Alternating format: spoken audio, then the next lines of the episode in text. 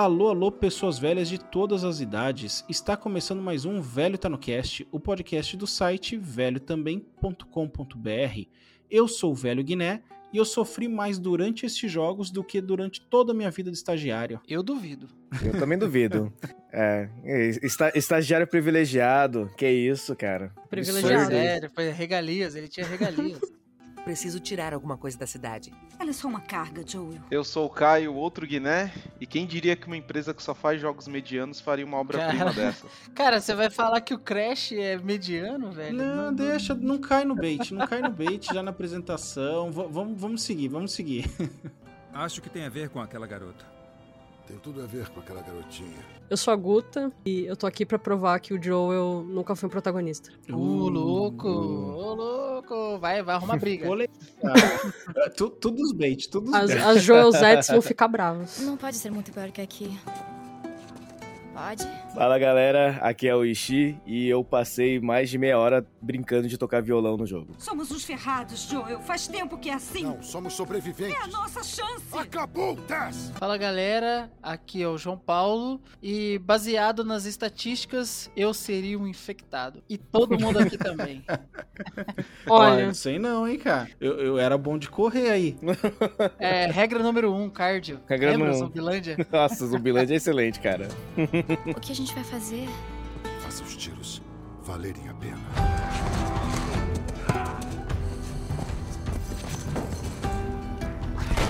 Olha, acho que tudo acontece por um motivo.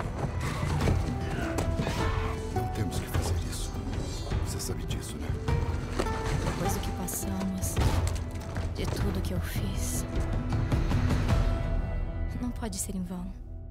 É isso aí, velhos. Hoje nós vamos falar aí da maior e melhor obra de entretenimento de todos os tempos, hein? Quem disser que não é clubista e tá errado. Vamos falar aí de The Last of Us partes 1 e 2. O programa vai ser recheado de spoiler aí do começo ao fim. Se você não jogou, você tá muito, muito, muito errado, muito atrasado ou você não tem um PlayStation, né? Aí eu lamento. Mas eu nem vou enrolar muito nessa abertura para não tomar tempo da gravação. Mas vou dizer uma coisa: se você acha que a máscara que a gente tem que usar agora é mordaça, larga a mão de seu otário anti-ciência e se prepara, porque quando os esporos começarem a soltar veneno, você vai sentir saudade de uma PFF2. Bota logo a porra dessa máscara de gás, aperta o start, porque velho também joga.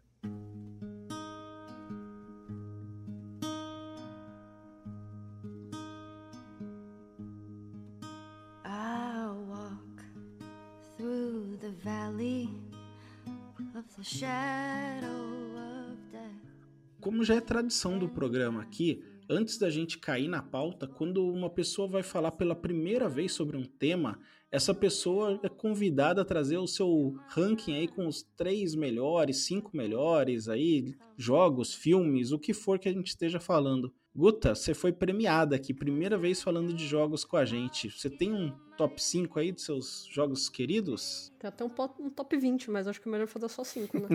É, por favor. Então tá, não é em ordem de favoritismo, tá? É só por, pela praticidade que eu coloquei na minha lista pra ficar mais fácil. Eu botei Life Strange, todos, que são todos muito bons. Final Fantasy, obviamente. Todos também?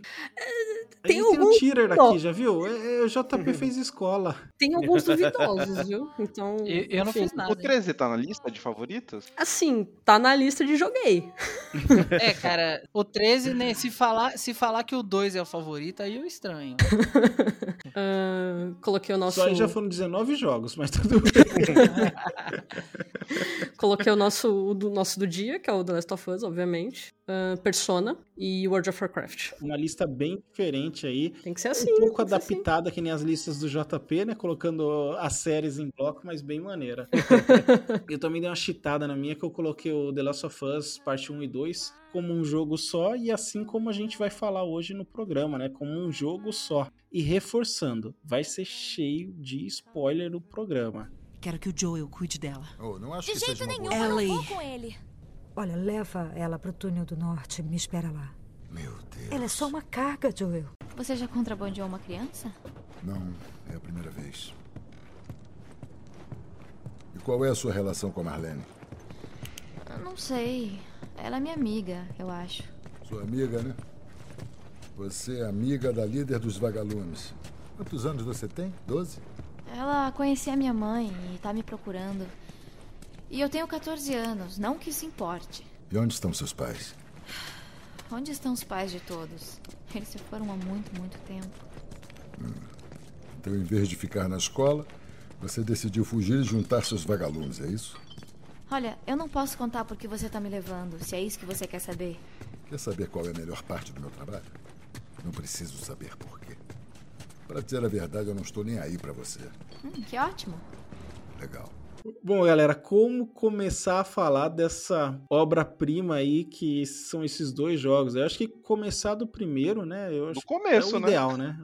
O, o primeiro jogo de todos aí, que saiu em 2013, The Last of Us, a gente recebeu essa obra-prima pela Naughty Dog, que já fez tanto jogo bom, tanto jogo bom, tanto jogo bom, que é, é assim, é, é difícil vir algo ruim dela. O jogo foi dirigido, a parte 1 aí, pelo Neil Drunk, Druckmann e pelo Bruce Straley. Já na parte 2, a direção do jogo foi com do Neil Druckmann novamente, com Anthony Newman e Kurt Margenot. Não conhecemos, o que importa é o nome do Neil Druckmann, que também é o responsável pelo roteiro aí do- dos dois jogos. E foi assim um sucesso, né? Acho que acertou em cheio. Tanto que a recepção dos críticos pro primeiro jogo aí, que tem o Joel de protagonista, no Metacritic ele tem 95 dos críticos aí e 9.2 dos usuários. O vendas aí ele bateu mais de 20 milhões de unidades e a informação que eu achei eh, mais recente é de outubro de 2019. Então, quer dizer, deve ter passado desses 20 milhões, que para um jogo mais 18 anos é, é algo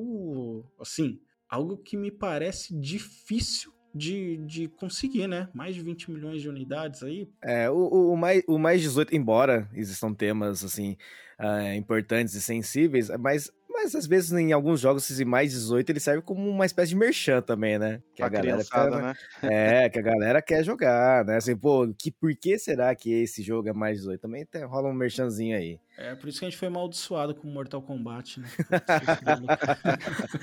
Que isso. Ô, louco, JP. JP tá até Nem, mudo. nem falo nada, nem falo nada. Um, Tá um lá, tá lá no top 100, hein? Tá lá no É, top 100. Duas Exatamente. vezes. Veja bem, veja Quem tiver bem. curioso aí, veja o programa número 10, que, que a gente fala dos nossos jogos prediletos do Super NES. Eu acho que foi o 10. A, a parte 2, bom, ela sofreu um problema né? Vazamento de roteiro, que deixou claro, e aqui já vai o primeiro, bom, o primeiro spoiler, que o Joel morria e era assassinado, na verdade, que a Ellie morria, e também que, vamos dizer assim, entenderam errado, estava errado, era uma versão draft, sei lá, do roteiro, e que o jogo seria protagonizado por uma personagem trans. E, cara, a Sony liberou o jogo, tipo, meia-noite do dia X, YZ lá, que eu não lembro qual foi. A meia-noite 1, o Metacritic já tinha um recorde de volume absolu- absurdo de pessoas colocando a resenha. E tirando os influencers que receberam aí, sei lá quantos dias antes, e não podiam escrever, deixaram a coisa segurada ali, como que toda essa galera jogou com uma campanha de mais de 20 horas em um minuto? Uma campanha cansativa, É. que te deixa exausto, né? Como que a pessoa jogou esses, essas 20 horas tão rápido assim, né? E, e já Uhum. tava pronto pra É, escrever não uma jogou, resenha do jogo. não jogou, é, E quando, quando que liberou antes, Guta? 20 dias antes? Foram 20 dias antes, mais ou menos, 15, 20 dias antes. Então quer dizer, você recebeu o jogo 20 dias antes de mim e não podia falar nada? Não. Exatamente. É Igual o pessoal que tem acesso, né, privilegiados aí a filmes e tudo mais, séries. Eles te dão tipo um contratinho, você assina lá e, e é isso. Você falar alguma coisa e você que se foda mesmo. que vai ser isso. Mas aí uma pergunta, ô, Guta, é, vo- você recebeu o jogo, você, por exemplo, trabalha com essa parte de imprensa, de games e de, de cultura e tal. Você recebeu o jogo antes, não é justamente para que você possa fazer um review que possa ajudar a vendê-lo? Então, não, sei lá. É que dependendo do jogo, às vezes eles eles querem, eles têm um horário certo pra poder fazer divulgação, né, sempre, mas eles têm coisas que eles ainda meio que estão arrumando, né, em questão de na hora da venda e tudo mais, questão de marketing deles ainda, então eles lançam, ainda mais que eles lançam com um bom tempo a mais para você conseguir testar, né? E zerar, né, para colocar o review inteiro da história, né, Guta? E também não ter problema de você soltar spoiler, esse tipo de coisa, né? É, e não ruxar o jogo também, né? Você sabe que todo mundo vai soltar o review ao mesmo tempo, ninguém vai soltar antes, então você consegue jogar com mais calma, escrever o texto, acho que com mais, mais tranquilidade do que não, vou fazer tudo rápido aqui para ser o primeiro a lançar, sabe? Acho que deve ter um pouco disso também. Ah, entendi. Legal. Eu também não conhecia, não. É nada como ter alguém da indústria aí, né? Programa com informação, aqui tem informação! Por conta desse hate, no Metacritic o jogo ficou com 93 de nota dos críticos e 5.7 dos usuários aí. A, a gente vai fa- é, a gente vai falar bastante durante o jogo, né?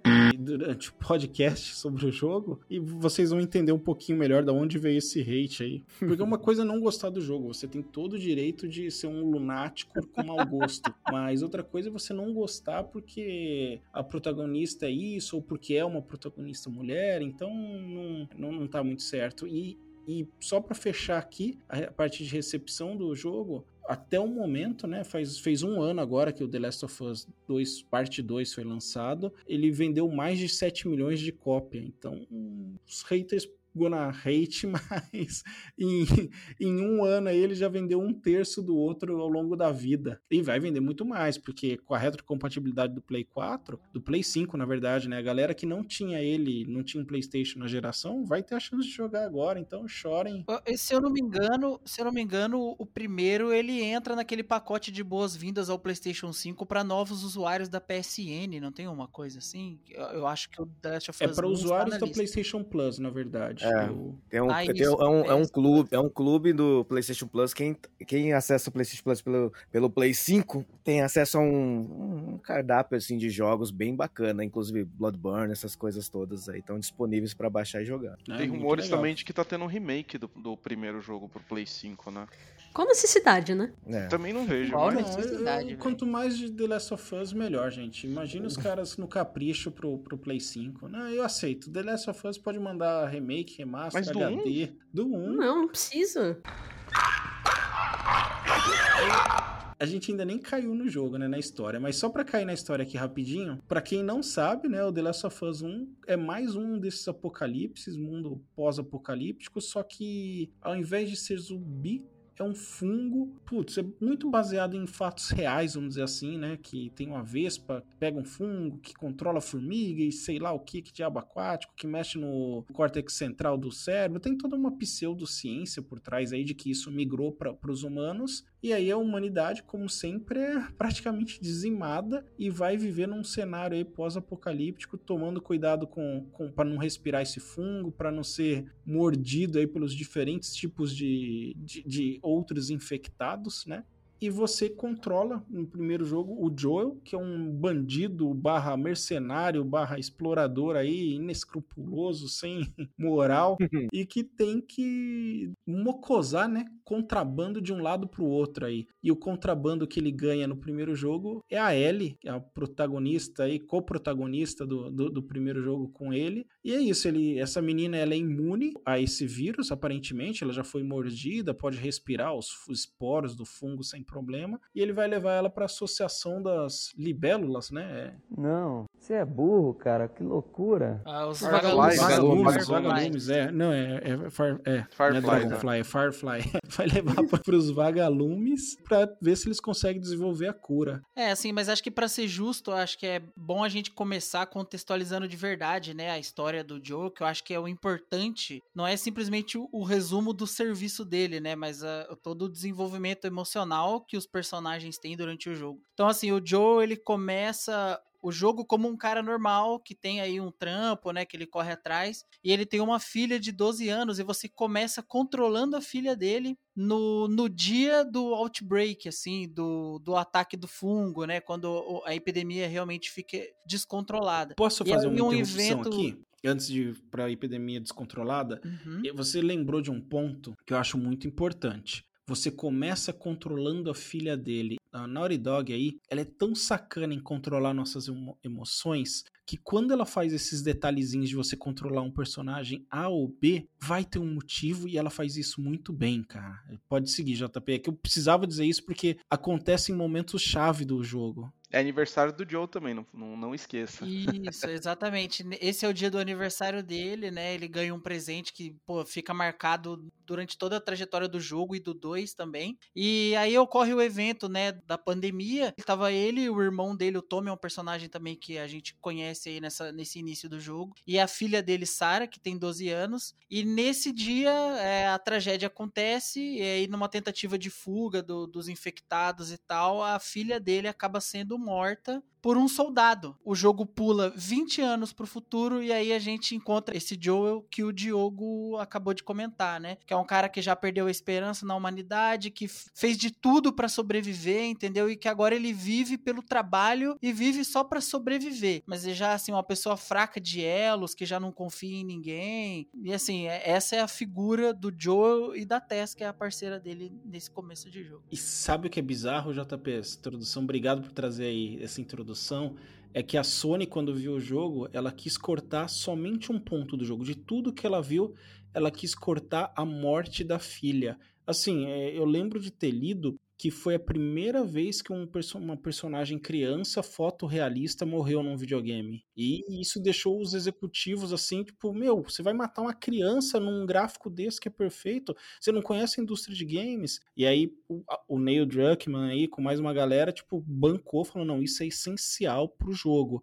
E como eles estavam com moral do Uncharted, né? Já estavam no segundo ou terceiro Uncharted, eles, meu, falaram: não, vamos pagar essa aposta aí. E eu acho que sem essa parte, eh, o jogo não funcionaria para você entender quem é o Joel. E não, e não funcionaria, cara. É essencial. É, e uma coisa que é muito importante também, isso foi um segredo mantido a sete chaves, né? Porque não foi divulgado nenhum trailer, não tinha menção de filha dele em nenhum momento do jogo. Pelo menos eu não lembro de ter visto isso durante a. E os reviews do 1 não podiam colocar esse negócio, tinha que ser uma surpresa para todo mundo que jogasse. Exatamente. Então, assim, o jogo o... é onde eu acho que a Naughty Dog ela excede as expectativas, é nisso. Ela cria personagens muito fortes, ela cria um vínculo muito forte, então ali logo de cara você já cria um elo entre o Joel e a filha dele, né? E logo em seguida esse elo é cortado de uma maneira bem cruel, né? A filha dele sendo assassinada na frente dele. Então assim, algo que já você na hora você já se identifica com o Joel, você entende um pouco da situação dele, né, depois que se passam uns 20 anos. E outra coisa muito importante é guardar esses 20 anos que eles ficam escondidos, né? Ninguém fala o que acontece ali, então simplesmente pula,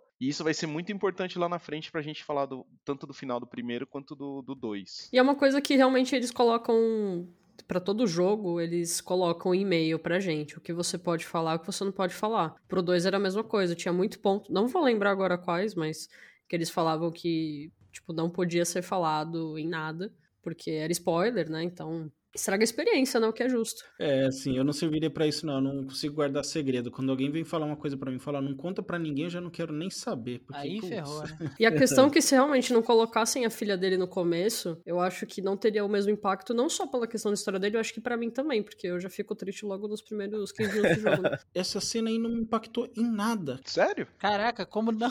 Eu fiquei chocado, velho. Eu fiquei assim, tipo, sabe, na época não tinha filho nem nada. Eu fiquei, meu, tipo, matou a menina, mas é um apocalipse, vida que segue. Sei lá o que aconteceu comigo, que Agora hora... você vai jogar de novo com um filho. Calma, calma, calma, calma. Aí o jogo avançou 20 anos pra frente, eu falei, não, pera, pera, pera, pera, pera, calma aí. Morreu a filha do cara.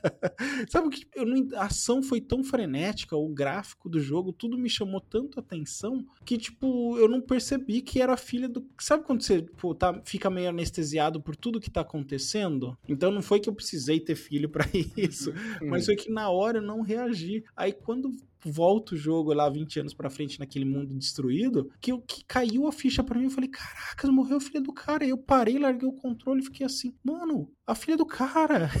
tipo, porque para mim tinha morrido o meu personagem, não era a filha dele, entendeu? Falei, pô, já mataram a menininha que eu comecei a jogar, comecei a entender. E aí foi o momento que pra mim foi legal, porque eu comecei a ver assim, olha que sacanas, cara, eles me deram o controle dela para eu me apegar a ela já, tipo, mesmo que por um tempo muito rápido, e, e isso a Naughty Dog segue até hoje no Last of Us, né? É, é o, que, é o que eu Exatamente. falo, onde eles excedem, né? É sempre essa parte. O- os personagens deles são muito bem desenvolvidos, né? Não tem um personagem fraco no jogo, só tem personagem muito bem Uhum. desenvolvido, né? E você odeia ou ama, né?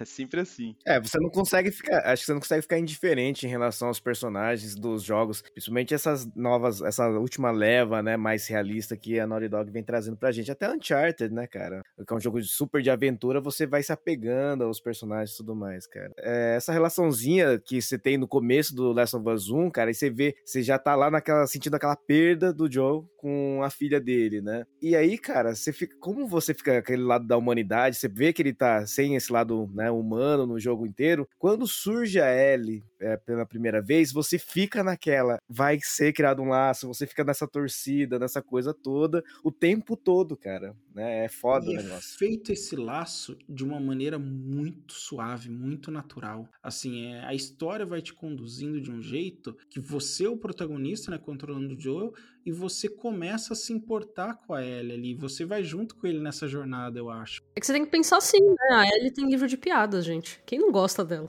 Né? Não, exatamente. Você é apresentado a Ellie, né, nesse contexto de que ela é uma missão pro Joe, né? Ele tem que levar, ela é uma carga, ele tem que levar. Ela é a gente também, né? Porque ele vai explicando como que o mundo tá pra ela e explicando pra gente também como que funciona o mundo, né? Isso, A é gente assim, ela, ela tem, ela tem, acho que 14 anos, né? Então ela nunca nasceu no mundo anterior, né? No mundo pré-pandemia. Guardem essa informação, ela é importante pra frente. É, o mundo Sim. dela é um mundo destruído, né? E assim, ela tem uma aparência e até a personalidade que lembram muito a Sarah, né? A filha do Joe. E você fica nessa. Esse, é impossível. Se eu tô olhando a Ellie aqui e lembrando da filha dele, a tipo assim. Com certeza o personagem tá com isso na cabeça, né? E aí você vê que ele é duro com ela no começo. E aí a Guta citou o livro de piadas, ela vai tentando quebrar o gelo durante a aventura, né? ele é bem duro no começo e tal, É mas porque ela tem uma carisma bem parecida com o da Sarah, né? No começo, quando ela fala assim, ah, te comprei um relógio de presente e tal. Ele fala, meu, como você pagou isso? Eu falo, ah, eu vendo drogas. Então, tipo, É. ela, ela tem esse humor parecido com o da Sarah, assim, né? Então, acho que isso também... E é teimosa, então pode ser que a Sarah também seja, já que a gente não sabe como ela era antes, né? Então acho que isso causa... Desperta umas lembranças dele que de vez em quando ele, ele relaxa e do nada ele lembra, parece e volta a ficar duro, assim. Esse lado brincalhão, a gente lembra que a Sarah ela conta uma piada, né, pro, pro Joel, né? Sobre relógio, né? Eu vi uma vez o review, acho que da Vanity Fair, sobre o The Last of Us 1. Eu gosto muito dos reviews que tem lá de jogo, assim, porque, tipo, normalmente é uma pessoa que não é muito integrada no mundo dos games e falando ali como se tivesse um filme, alguma coisa assim. E aí o cara dizia que. Eu acho que foi lá, tá? É, o cara dizia que a Naughty Dog ela é sacana porque ela faz sequestro emocional e usa tudo que é clichê de psicologia pra conquistar as pessoas. Mas eu acho que funciona, né? Porque. É aquela fórmula do Hitchcock, né? Que ele fala, né? tipo, Ele, ele tem um, um livro-texto de como espantar e emocionar as pessoas, etc. E não falha, né, cara? Por isso que os filmes dele são sempre bons e quem segue a fórmula sempre vai ter sucesso. É verdade. Eu vou entrar um pouco na parte polêmica aqui agora. Porque assim, sendo bem sincero, quando eu joguei Last of Us 1, eu não vi nada demais no jogo no questão de jogabilidade. Gráficos nem tenho o que se falar. Mas jogabilidade, eu não vi nada de espetacular, nada novo, nada, sei lá, transcendente ou quebra de paradigma. Eu vi um jogo legal, com personagens fora de série, uma história muito boa, mas eu não vi nada como jogo, né? Excluindo a parte de história e tal. Como jogo, eu não vi nada de espetacular. O que pra mim tem de Cara, espetacular. o level no Last design é espetacular. Level design é horrível, Diogo. Nossa, nem vamos entrar nisso, cara. Level design da, da Naughty Dog é, é ridículo, até o The Last of Us 2, cara. Você já sabe que vai ter Não, luta. pra você entra é na cidade. ridículo, né? Ó, você entra na jogo cidade de do cover. Não Tommy. tem como você chegar Ah. num, num jogo de cover e não saber. E, no- e mesmo no 2, assim, tem que ter os covers, entendeu? Mas o que 2 é a muito mais maneira que faz discreto. você dar as voltas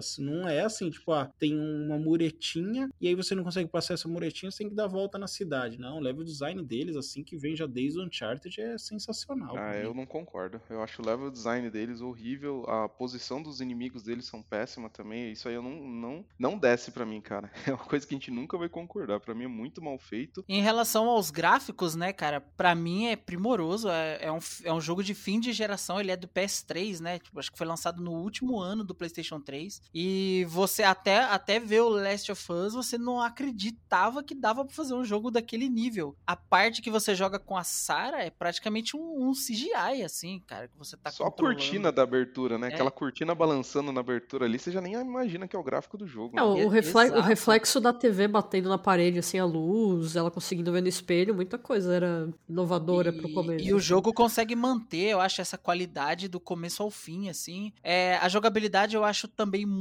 legal. É, a, a, aquela questão das armas, né? Tipo assim, é um jogo que a jogabilidade tá encaixada no ali, tema. É. E então, assim, tá encaixado no tema. Então, assim, é um mundo que tem pouca munição. Cara, você vai achar uma caixa de uma, uma bala lá, tem duas dentro, três. Você tem que montar suas bombas de prego, sabe? Você tem que usar facão que tá no chão. O facão quebra, o pedaço de pau quebra. Então, é assim, você, de repente, eu, eu, eu me enchi de munição. Tô com 15 balas na arma, tô com um pedaço de pau com, com, com cinco cargas. Cara, num, num pack de inimigo e de repente isso acaba e você tá sem nada de novo, desesperado, tendo que achar mais munição. É uma coisa assim que é muito encaixado no tema do jogo, que é um mundo acabado. O né? que eu gosto que eu falo do level design, porque o jogo sem uma seta, sem nada, ele vai te conduzindo para onde a história tem que ir. É um jogo linear, principalmente esse primeiro, e isso é feito de uma maneira sutil, a sua evolução ali nos cenários me parece parece, para mim, agrada muito. para você, Guta, o que, que você acha do level design, da jogabilidade? Cara, o level design eu acho muito bonito. Assim, bonito na questão de, para mim, ele funciona. Não, não me incomoda, sinceramente, a questão de, tipo, meu, você ter uma caixa ali especificamente, eu sei que eu vou me esconder nela. Isso não me incomoda, porque eu tô, porque eu tô tão frenética no jogo, tipo, eu vou pensar, puta, eu preciso me esconder. Ah, uma caixa, que bom. Então, tipo, eu vou me esconder, sabe? Não vou ficar pensando, tipo, nossa, que essa caixa está aqui nesse momento que eu preciso. Então, quando você tá imerso, você não. Você não pensa muito nessas questões, assim. Sim, é assim, é aquele cenário de terra arrasada, de mundo acabado. É de se Sim. esperar que tenham carros abandonados na rua, em tudo quanto é lugar. Sabe? Que muros tenham caído. Exato. E a maioria, das, e a maioria dos momentos são assim, porque, tipo, tem um carro ali abandonado, tem uma caixa que tá, tipo, jogada ali, uma pilha de, de caixa, enfim. Então, tipo, eu em nenhum momento conseguia pensar. Eu entendo a crítica sobre isso, porque pode ter outras pessoas que também pensam a mesma coisa, claro. Mas acho que quando você tá ali imerso e você pensa na, na situação do que tá acontecendo, não é uma coisa que você vai se prender muito também, sabe? E, Chip, pra você o level design, jogabilidade, que ah, você cara, eu, eu acho que essa questão da jogabilidade, ele só revela, vamos dizer assim, pro, o que o jogo estava proposto a fazer, né? A grandiosidade que o jogo estava proposto a fazer e a limitação do hardware como um todo, né? Do fim de geração de PlayStation 3, a mesma geração que abriga o Resident Evil 6, que é uma porcaria, entendeu?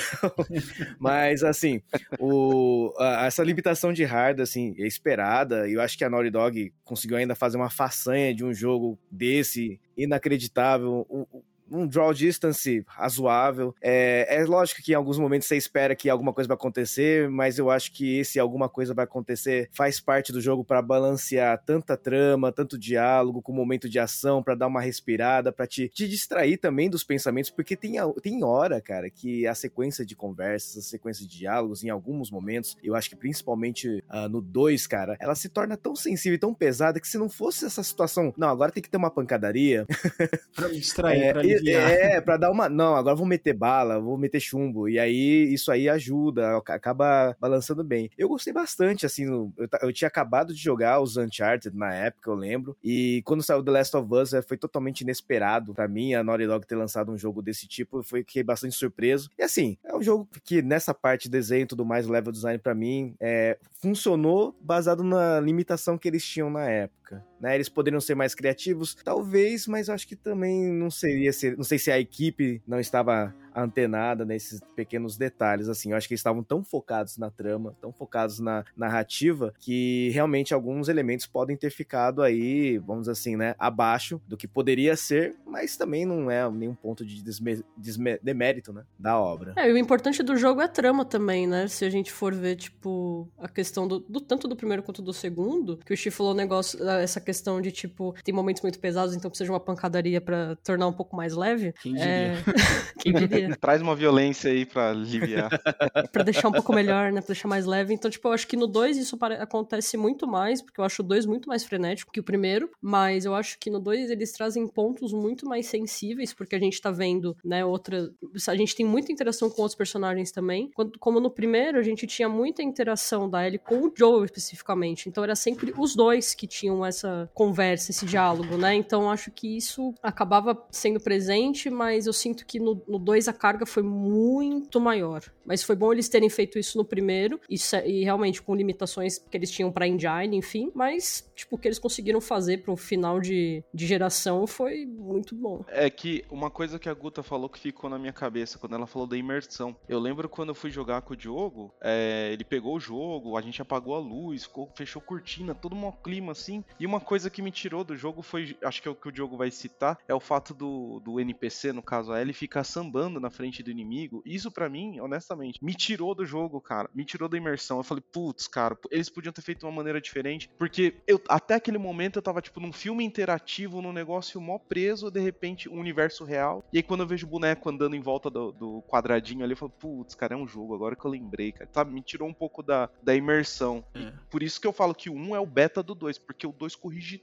tudo, cara. Eles tinham que tomar uma decisão ali que era ou frustrar o jogador com um NPC que o videogame não tinha capacidade para fazer a inteligência artificial dele sobreviver naquele ambiente e aí morrer diversas vezes, né? Porque a Naughty Dog pegou uma das piores coisas que tem em jogo de videogame, que é a missão de scout, né, de você conduzir alguém e amenizou isso por deixando o bichinho invisível. E Mas eu acho que a decisão como. que eles tomaram, é, se tinha como, assim, é... Tinha no Play 2 depois uhum. a, aquela Ashley lá, a Shelley, sei lá, filha do presidente, você dá um stay e follow. É um botão de stay e um botão de follow, né? A gente não pode fingir que, a, que ela não ah, existe, pelo então. amor de Deus. Então, mas ela, ela não é existe no jogo, óbvio. né? Leon, help! Vamos lá, vamos lá. Por quanto tempo ela fica com o, o Leon? Não, mas não é questão disso. É questão não, de existir uma não, alternativa é uma é técnica. Coisa você fazer isso por 5 minutos, outra coisa é você fazer isso no jogo inteiro, porque você Tudo passa bem. cenários extensos no The Last of Us. E tem vários momentos que você precisa. Mas existe uma alternativa técnica. Eu não vejo uma alternativa técnica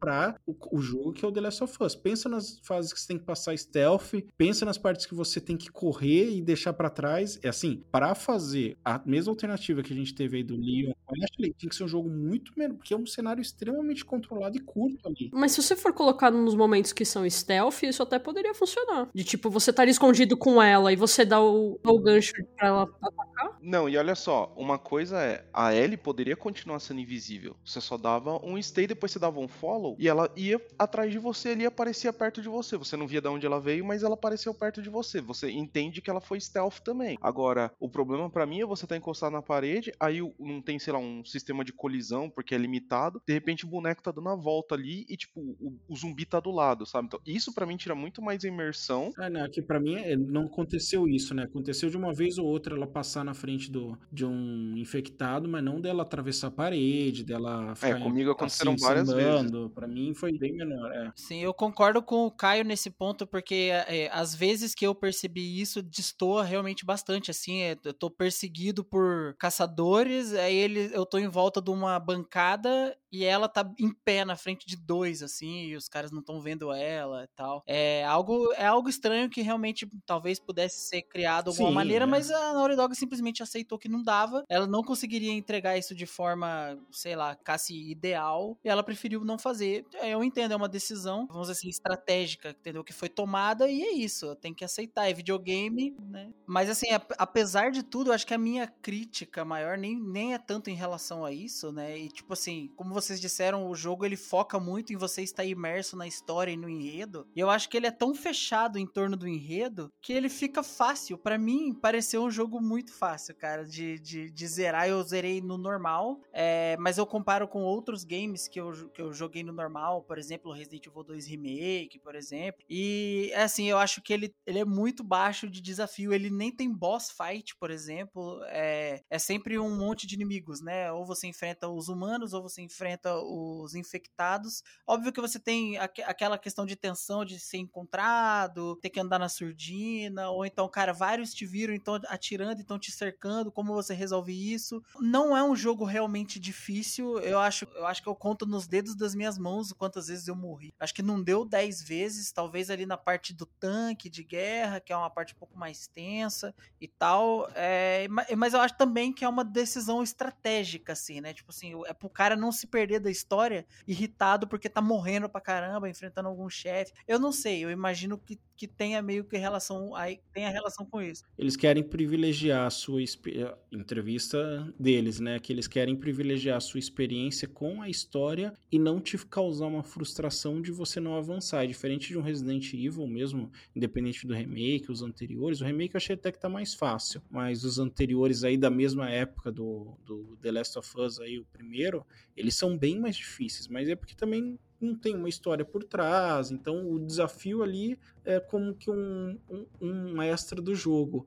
E se eu não me engano, eu posso estar falando besteira aqui. O The Last of Us, a opção mais difícil, já que, que te tira a escuta, né? Aquele modo que é o que facilita o jogo, você escutar e visualizar ali como se fosse um morcego. como se fosse onde um clicker, estão os né? inimigos.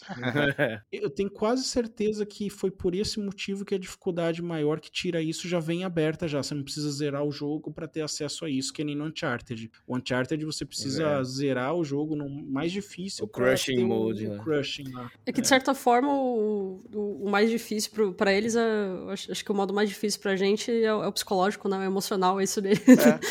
a gente não é, precisa Tem que aguentar, né? ter qualquer outra Essa barra. dificuldade. Esses dias eu vi um amigo comentando da questão de, tipo, ah, tem gente que acha que tem necessidade de, quando joga o jogo a primeira vez, jogar no mais difícil pra mostrar que sabe jogar bem. Amigo, sem tempo, irmão. Eu vou jogar o bagulho no fácil, no normal. Tenho tanto jogo pra jogar, vou ficar jogando negócio no difícil pra me estressar, sabe? Eu já fui desse já, tá, Gota? De começar sempre no mais eu tenho um amigo que faz isso, eu falo, por Aí quê, sabe? veio. Tipo, mano, vou ficar me estressando com um negócio que eu não quero me estressar. Eu, eu tenho uma coisa que eu, eu sempre jogo assim no modo normal. Meu, os caras projetaram o jogo no modo ser normal. Exato. Então, eu falo assim, eu acho que o grau de dificuldade que eu tenho que encarar é normal. Aí depois eu falo assim, eu acho que eu posso, assim, se eu quiser me desafiar, eu coloco difícil. Por exemplo, o Last of Us tem um modo punitivo que é, que é tensíssimo. Que é, Sim. é, que você morre e volta no começo do jogo. O morte permanente? É, o mod, mod, mod Ah, permanente. Eu acho Eu- que esse, é, eu acho que esse modo é assim, é horripilante jogar. Eu quero dizer que É. eu joguei, eu fui até a parte do hospital, do boss. Eu Caramba. morri nele, mano, Nossa, porque eu fiquei preso numa maca. Ah, no Mesmo? 2? No 2. Eu, eu teria quebrado o controle, TV, tudo.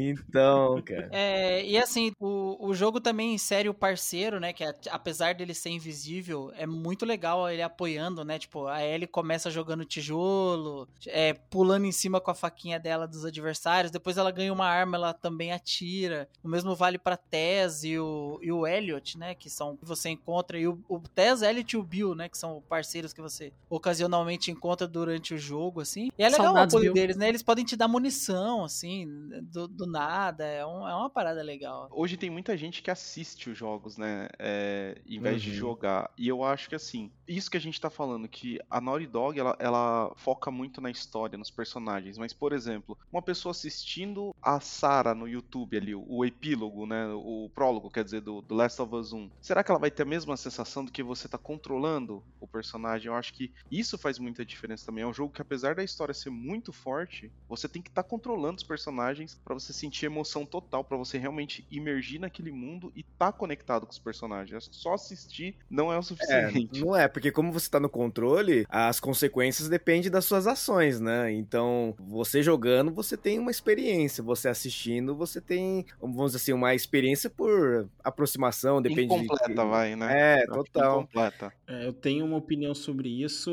Eu ia deixar pra falar quando falasse do 2, mas falo aqui. Eu acho que o The Last of Us, aí, a parte 2, ele trouxe pra mim a certeza de que nenhuma outra mídia tem o poder do videogame, talvez livro, talvez livro bem escrito, né? Mas pra mim, assim, nenhuma outra mídia é, tem o poder de, do, do videogame de te envolver em algo, assim. É, Pra mim, a experiência de você jogar e de você ver um filme é completamente diferente. Tem filmes que te tocam, tem filmes que ficam com você por muito tempo, mas algo que seja forte que nem o The Last of Us, assim, é muito mais marcante. Eu falei um monte de pra mim pra deixar claro que é como eu penso, não sei vocês aí. Eu concordo. E se eu disser não?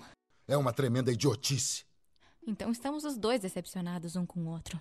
Desculpe, acontece que eu confio mais nele do que em mim. Pare de besteira! E assim, agora eu acho importante a gente começar a voltar pro enredo, né? Até pra poder empurrar aí pro, pro segundo jogo. A gente falou bastante do gameplay e tal. Eu queria falar uma coisa só de game design aí, de level design, porque que eu gosto tanto é o tema dos dois jogos, cada um tem um tema diferente, apesar de para uns ser sutil, para outros não. O primeiro jogo é o Vagalume, né? E até o, o lema deles é siga a luz. E todo o design do primeiro jogo, eu já joguei eu acho que cinco vezes, contando com a última no Play 4 antes de jogar o 2, e se você reparar, todo o design desse jogo é focado em luz, assim, é tipo, quando você, logo que você sai pro mundo, o prédio que você tem que procurar tem um, o domo ali, a cúpula dourada. Depois tem uma hora que você tá fugindo com o Joe, ele precisa é, sair do, do metrô, você segue a luz das escadarias. Quando a Ellie precisa ser socorrida lá, que o Joel pega ela no colo e você tem que levar, entrar no elevador, você tá seguindo a luz. Então o jogo tá o tempo inteiro você seguindo a luz e sempre que possível essa luz é dourada.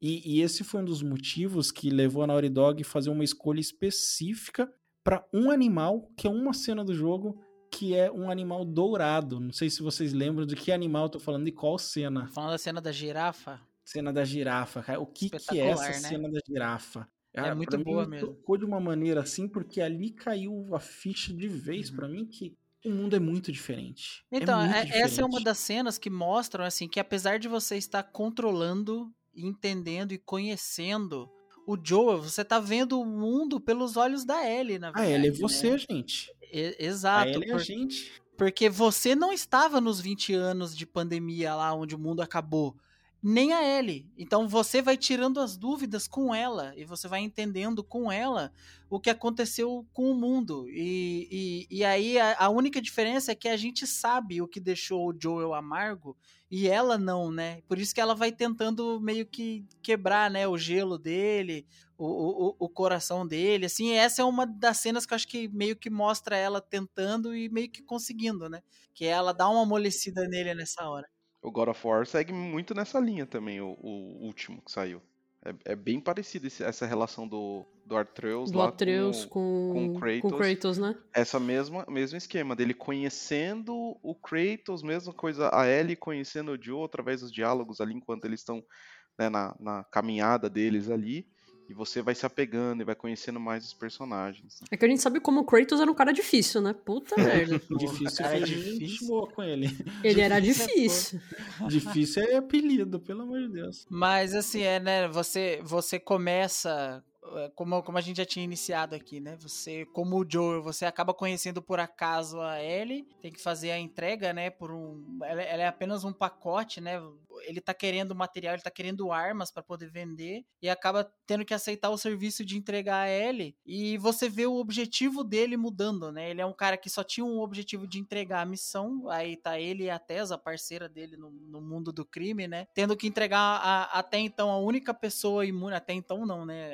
Não foi revelado mais ninguém em todo o lore do jogo que tem a imunidade que a Ellie tem para que possa ser desenvolvido talvez uma vacina com o sangue dela, com o corpo dela, ela vai ser meio que a fonte de uma futura vacina pro, pro, pro vírus. E é importante dizer que isso foi 2013, né? Porque em 2013 a gente não era todo mundo especialista em vacina, em que vacina. nem é hoje, para dizer que não, que mesmo que conseguissem não ia ter como distribuir, como fazer em larga escala, logística. a gente tinha esperança em 2013, parecia tudo mais fácil. Né?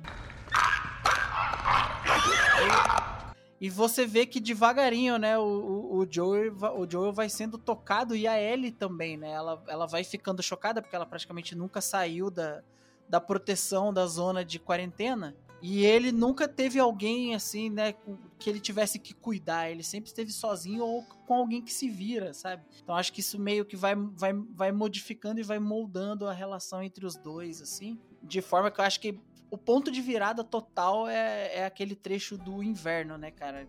Ou, ou, um pouquinho antes, quando ele quando ele encontra o irmão, né, e, e ele pede para que o irmão termine o serviço e a Ellie acaba fugindo e meio que que ela ela ela confessa pro Joel, né, que ela se importa com ele, que ela achava que ele tinha se importado com ela e que para ela, meu, tipo assim, Você pode colocar o seu irmão no meu caminho, você pode colocar outras pessoas para levarem, mas é, isso não vai mudar o que eu sinto, eu vou continuar com medo, né? Você é a única pessoa que nunca me abandonou, sabe? Tipo, porque ela foi perdendo todo mundo na vida dela.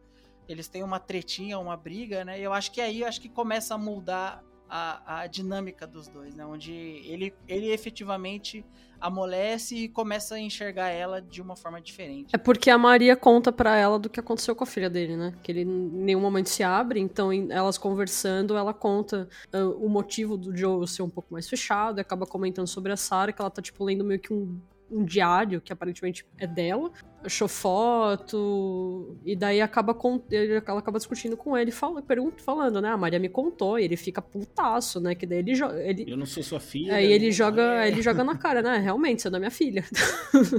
né? Então, tipo. Eu não sou ela, sabia? O quê? A Maria me contou da Sarah. Ellie? Eu. Olha aqui, Ellie, esse assunto é muito delicado. Sinto muito pela sua filha, Joel. Mas também perdi pessoas. Você não faz ideia do que é perder.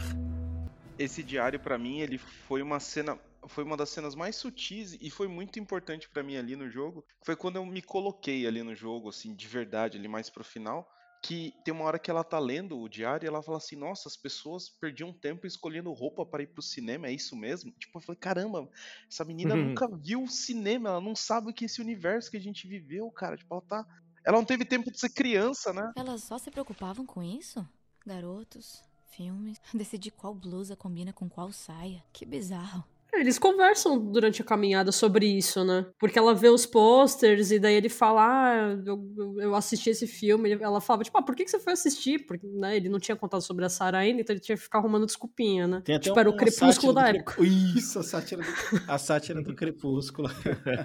Não, e ali, ali foi onde eu entendi, porque assim, você vê a personagem da Ellie, ela é muito adulta, entre aspas, ali, pra situação. E você fala, pô, a menina de 14 anos. Ali eu me toquei e falei, ela não é uma menina de 14 anos, ela é uma, é uma pessoa que nasceu no mundo que, tipo, se correr o bicho pega, se ficar o bicho come, né? Cada um se vira. Então, assim, ela não teve tempo de ser, ter, ter infância, escolher roupa, ir pro cinema. Não, mano, ela, ela tinha que sobreviver o tempo todo. Então você entende Sem tempo, por que que irmão. ela é daquele jeito, né? E a Ellie, ela foi sozinha, né? Foi criada ali pelas sombras, né? Não, não tinha uma É família. porque quem, não tinha nada quem disso. cuidava dela, tipo, ajudava mais era a Marlene, né? Não, eu acho que o arco do, do Elliot e do Sam mostra bem isso, né? É um mundo onde não tem mais inocência de criança, adolescência, isso acabou. Aí agora é, é foco em sobrevivência e todo mundo tem uma parte, né, a cumprir pra seguir em frente. Então acho que é meio isso. O Elliot aí, aliás, é- eu não sei se o Elliot que é o. É o mais que velho. É o, o mais novo, é. O mais novo, esqueci.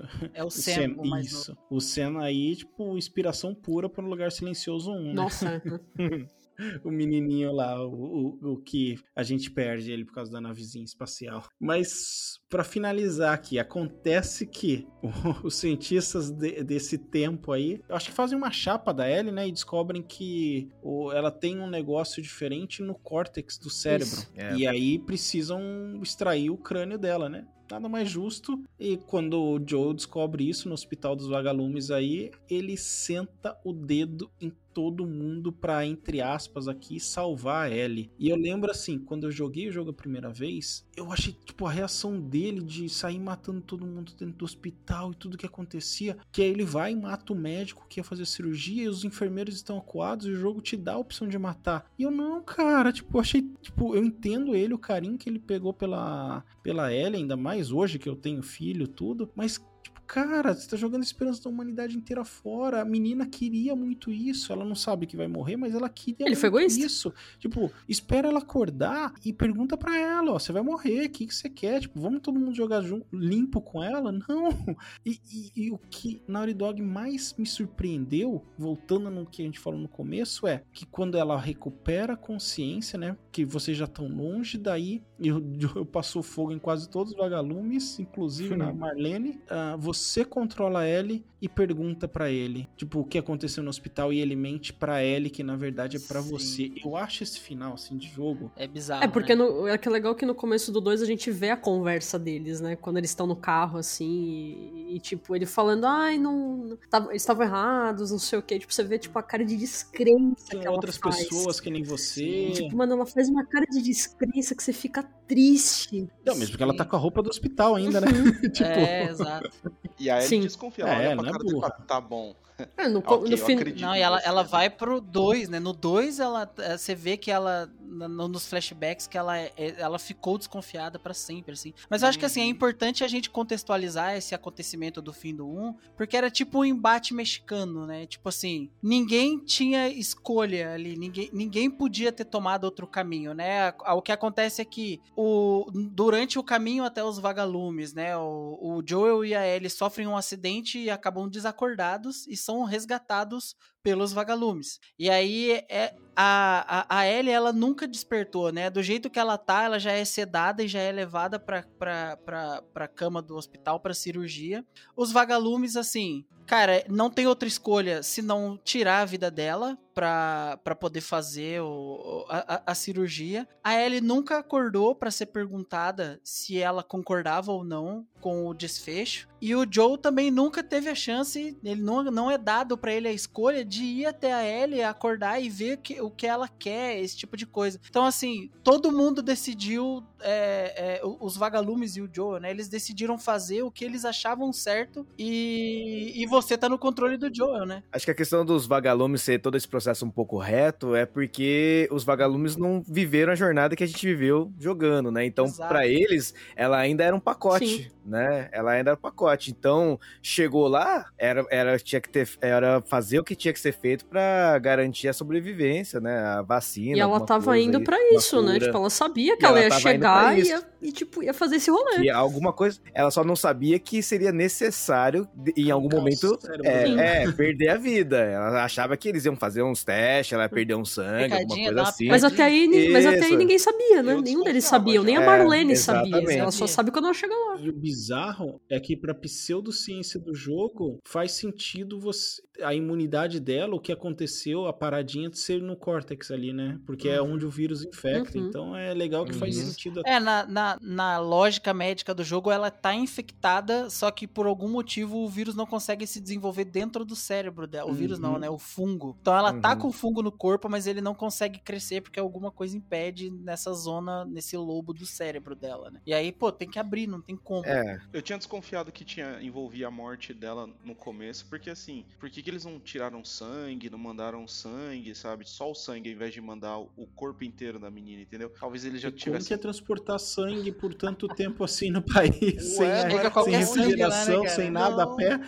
Não, não, Cu- não é era no, no, no, no- cooler. Não, gente, ó, não era tão longe a distância. Eles gastam quatro estações pra chegar lá, Caio. É Tanto lógico, que o né, jogo é dividido porque por eles... estação. Mas é porque eles pegam curva errada, né? Eles se ferram num monte de coisas. Eles têm que ir pra um monte de lugar. Não, que eles não se ferram. desviam do caminho, não. Sim, Diogo, eles. Não, eles vão- que eles É, passam. não, não. é, é, sim, né? Primeiro eles têm que encontrar eles no Capitólio, chegam lá e estão todos mortos. Depois é na universidade, chega lá e estão todos mortos. Acaba que é só no terceiro ponto.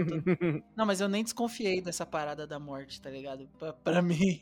pra mim era o final feliz do jogo. Ia ser sim, ela, né? A cura foi encontrada. É, Parabéns. pra e mim fazia sentido ela chegar, porque acho que família. só um exame de sangue não faria isso. Você precisa também ter outras questões pra avaliar. Tanto que, tipo, eles só fazem um exame na cabeça delas, elas con- eles conseguem entender como vai ter que ser quando ela tá lá. Ó, só, só pra dar um, um bizu pra vocês. Eles saem de, de Boston, andam 900 quilômetros aí até Pittsburgh, depois mais 3 mil quilômetros até, até Jackson, depois mais, mais 250, mais quase 500 quilômetros até Salt Lake, depois mais 800 quilômetros até o Colorado.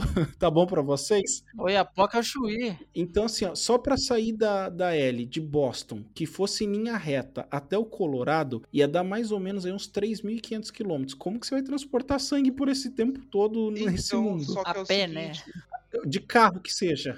Então, mas eles estão num lugar, chega lá, tá tudo destruído, eles têm que ir pra outro lugar. Por isso que eu tô falando, é só, é só Mas eu tô errada. dizendo, Kai, a, a jornada deles era de Boston até e aonde ele ia deixar, o Joe ia deixar ela no primeiro lugar, que é em Pittsburgh, não era o lugar dos exames, era onde ele iria deixar a Ellie, que é pró- muito perto da onde ele tava, por Isso. isso que ele aceita a missão. Exatamente. Aí dá errado, ele tem que. Então, mas o que eu tô dizendo é: o sangue não tem como ir só o sangue nesse mundo que não tem nada. Não, tinha. Entendeu? Com certeza tinha jeito de uma, uma caixa térmica, alguma coisa pra eles transportarem. Não devia ser tão complicado. Pô, cara, você não acha uma faca que preste no jogo?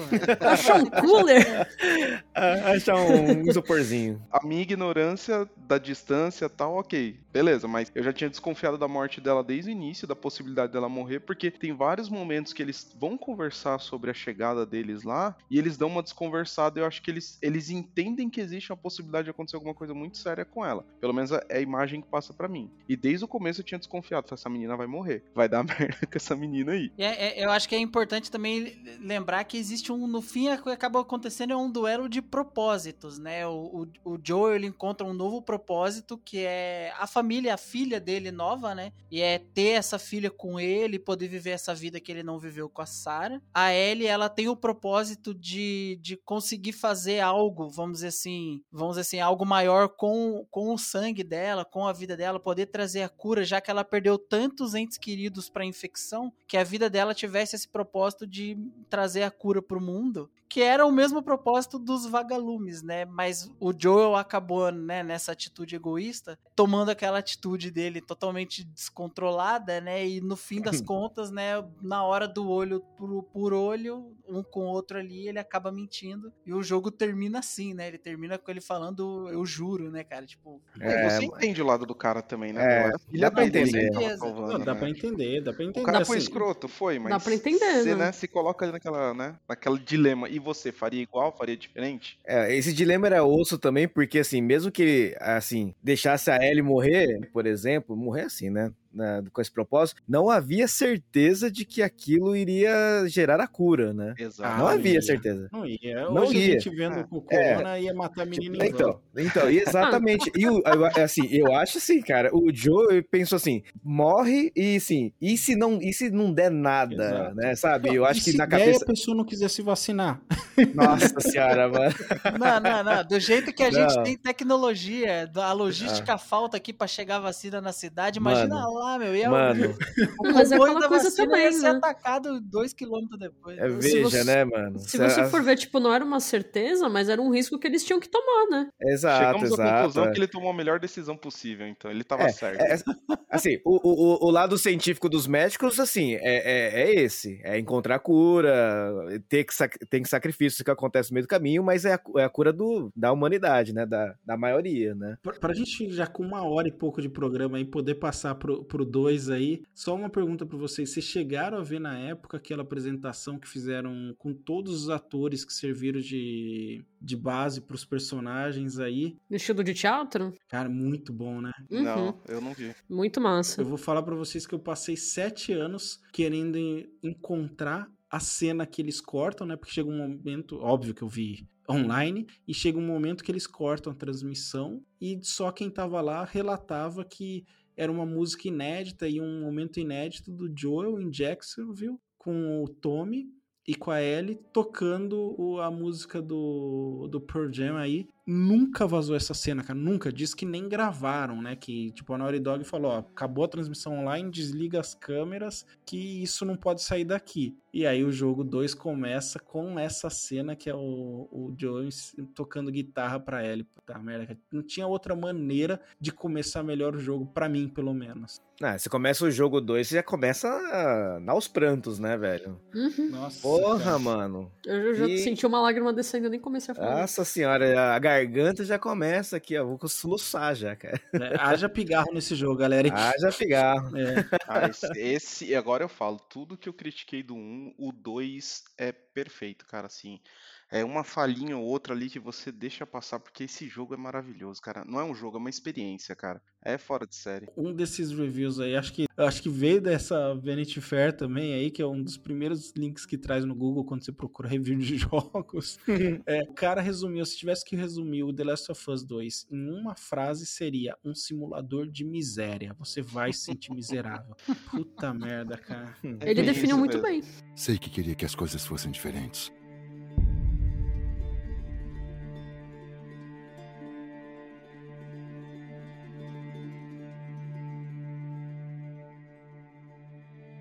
Eu também queria. Ellie! Mas não são. Como você é escroto. Eu não tô tentando. Era pra eu ter morrido naquele hospital. Minha vida teria tido algum valor. Mas você tirou isso de mim. Se Deus me desse uma segunda chance naquele momento, eu teria feito tudo igual. feel so extraordinary.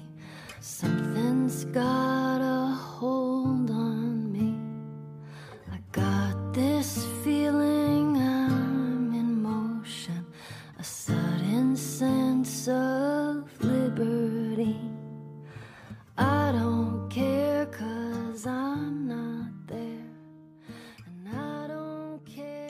pesado. O jogo começa aí seguindo a história do 1, tipo, anos depois, né? Acho que são. se- Cinco Acho anos. não, são 7 anos depois, por isso que a Ellie tá com 19 anos, né? Ela tinha 12.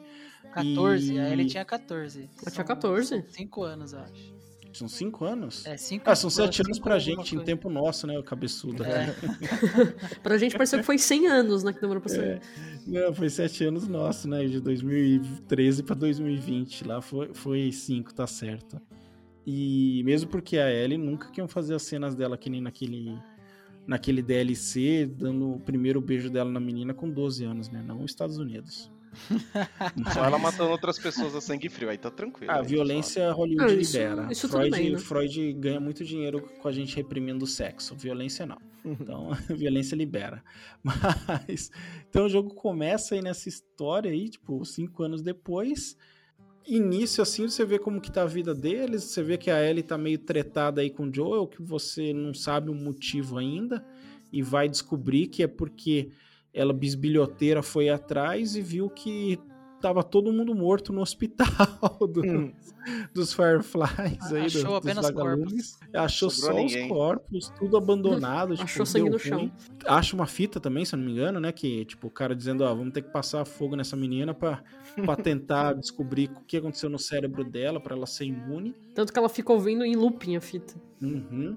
E aí, tipo, ela volta pro Joel, eles tretam, ela diz que não pode ficar mandando na vida dela, e tá um clima bem ruim. E aparece uma nova personagem aí, que é o motivo da polêmica toda do jogo, a Abby. Maravilhosa. Maravilhosa. Team Abby. Tinha, é maravilhosa. A Abby ela é a justiça divina do Joel, né?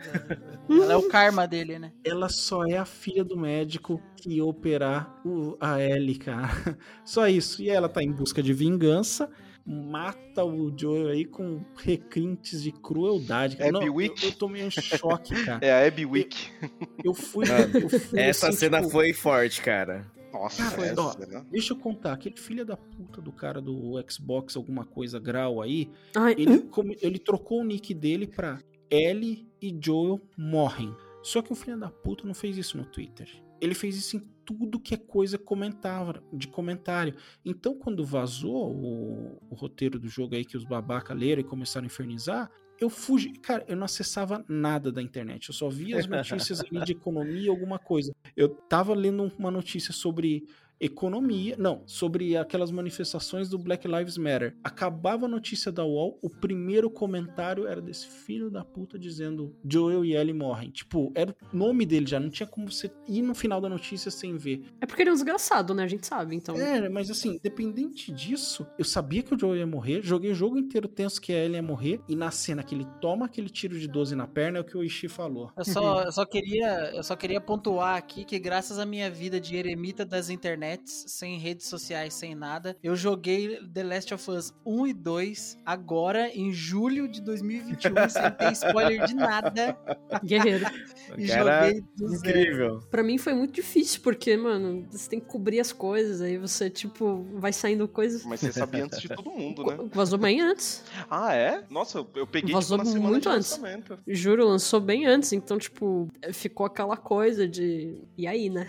tipo, eu- Aí eu, eu falei, não vou, eu não vou cobrir nada disso. Eu falei, eu me nego a cobrir qualquer coisa disso que eu não vou ver. Tanto que um amigo meu que tava cobrindo, mas ele é boca aberta, ele queria contar. Eu falei, você cala essa boca, não me fala nada, pelo amor, guarda pra você, tá? Se você quis ver, o problema é seu, mas não me conta. E assim, antes da gente entrar no, no, no- enredo, né, que acho que é o ponto forte das discussões desse jogo, só dizendo assim que do ponto de vista técnico, cara, porque eu joguei o 4, rema- o, o The Last of Us 1 Que isso, rapaz? Isso é maconha. The Last of Us 1, remasterizado no 4, no PS4, achei espetacular o gráfico, assim, e depois quando eu coloquei o 2, velho, eu olhei o jogo e falei assim, meu, não acredito que dá pra fazer isso, velho. É um salto, é um tá salto monstro, né, cara? é Sete anos de diferença é, é uma evolução gigantesca, né, na engine do jogo, né, cara? Pra falar da parte técnica aqui, cara, pra gente poder falar das polêmicas e da história. Pra mim, assim, mais uma vez, o level design arrebenta de um jeito, assim, o jogo te conduz. É, agora que os gráficos são mais realistas do que nunca, me incomoda muito mais chegar, tipo, num Resident Evil que tem uma cadeira, putz, eu não posso passar por aqui, tem uma cadeira. eu preciso entrar nessa porta de madeira aqui, eu tô com uma escopeta, um rocket launcher, mas eu não tenho a chave do símbolo de copas, entendeu? Mas eu tenho um amigo que quando ele jogou The Last of Us 2, depois que ele terminou, ele, tipo, ele comparava tudo ao The Last of Us 2. Ele falava assim, ah, mas isso aqui não é igual ao The Last of Us 2. Eu fiquei, mas não é pra ser. Não tem como, né? Eu falei, pô, você vai jogar uma Ocarina of Time e vai reclamar que não é igual ao The Last of Us 2? Eu tive depressão pós é, The Last of Us 2, não porque eu queria comparar os jogos, mas porque era tão superior, tão superior. O gráfico, a jogabilidade, nossa, a jogabilidade ela evolui assim. A Ellie, quando termina a parte dela antes de entrar na Abby, a minha Ellie era uma combatente de guerra assim que eu vi ela. Cara, é tipo, boina não verde. conseguia segurar uma pistola, cara. É o O Rambo, é boina verde. Eu tava tão pilhado, tão pilhado, com tanto ódio ali no meu coração, que, cara, assim, era um negócio frenético. Então, assim, eu acho que a jogabilidade evoluiu, porque a Ellie evoluiu, não porque a Naughty Dog quis fazer diferente. Eu acho que o pseudo mundo aberto, pra mim, funcionou muito bem. É, e o gráfico, vocês já falaram, né? Assim, é, é inacreditável. É, Aquela, aquela cena que ela, ela volta, de, que ela, ela vai atrás de uma das pessoas, né, e tudo mais, que ela volta e, tipo, ela tá toda cheia de sangue, a mão tremendo. Aquela cena é muito boa. aquela tur- menina, né? É, nossa, aquela cena é muito boa, cara. E, e, a- e aquela coisa, tipo, eles te obrigam a apertar o botão pra bater nela. Várias vezes, né? Ah, É, não, é igual no 1, né? Que você é obrigado a atirar no doutor, né? Você não tem opção de Sim. não O atirar nele. escolheu, os É. enfermeiros. Mas é aquela coisa, eu, eu particularmente, a primeira vez, tipo, fui numa boa apertar o botão. Não, Só que cara. depois que dá aquela, aquele, aquele giro de chave, depois de um tempo eu fiquei assim, ah, eu não, eu não queria ter bat... não, não, não queria ter feito, não queria ter feito isso. Isso, isso é o, é o genial do 2, cara. Você começa a perceber o quão desnecessárias as coisas são e você não consegue controlar. Acho que foi onde a gente começa, talvez, meu ponto. Eu comecei a se apegar mais à Abby e comecei a ficar com um pouco de ódio da Ellie. Você mano, não Uhum. precisa disso, cara. Chega. A Dina falando, meu, chega. E todo mundo fala, chega. E ela, não, eu vou. Eu vou. E você fala, mano, chega, velho. Já deu. tá Todo mundo. E, e você. O Tommy foi sozinho, porra, deixasse o Tommy lá fazendo o rolê dele. É, assim, eu- já que a gente caiu nesse ponto, depois que o Joel morre, por conta do Tommy, que é o irmão do Joel, que fica lá azucrinando ela, ó, eu vou atrás de vingança, eu vou atrás de vingança. Aí ele vai e a Ellie vai atrás. E a Ellie já tá ali com uma namoradinha bacana, começando a se conhecer, numa cidadezinha reforçada ali. Ela tinha um PlayStation 3 na casa dela, né, no, em Jacksonville, com vários joguinhos ali, Uncharted e tudo mais, mas ninguém pra emprestar o Chaves pra ela, o Chapolin. O seu Madruga tinha que falar, ó, a vingança nunca é plena, mata a um e envenena. tipo, Na verdade, a culpa é da. Quem quer realmente ir atrás no começo de vingança é ele, porque a gente vê o Tommy, tipo, ó, tô tentando aqui, mas assim, né? Tipo, ele tá todo meio eu não tipo, ó, sei tô, se conver- pode crer na tô que o Tommy vai. tô conversando É. com a Maria aqui, mas. Exato. Mas ele, eu, eu pego o ódio dele depois, mas enfim. Não, eu acho que o, o Tommy, ele sempre quis ir, só que ele tava meio que defendendo a Ellie de ir pra lá, entendeu? Porque, tipo assim, é algo que o Joel não gostaria que acontecesse, que ela fosse se arriscar num, num, num local perigoso, numa cidade militarizada. Então é assim, tipo assim, olha, Ellie, não vai dar certo e tal. Tanto é que, tipo assim, ele desencoraja ela aí de qualquer forma, diz que não vai dar certo. No outro dia, meu, ele já foi, independente do que a Maria queria ou não. É porque ele sabe que ela iria sozinha, independente. Então, tipo, ele falou assim: então eu vou. Não, eu não sei. Eu acho que ele contou com a Maria pra segurar a Ellie.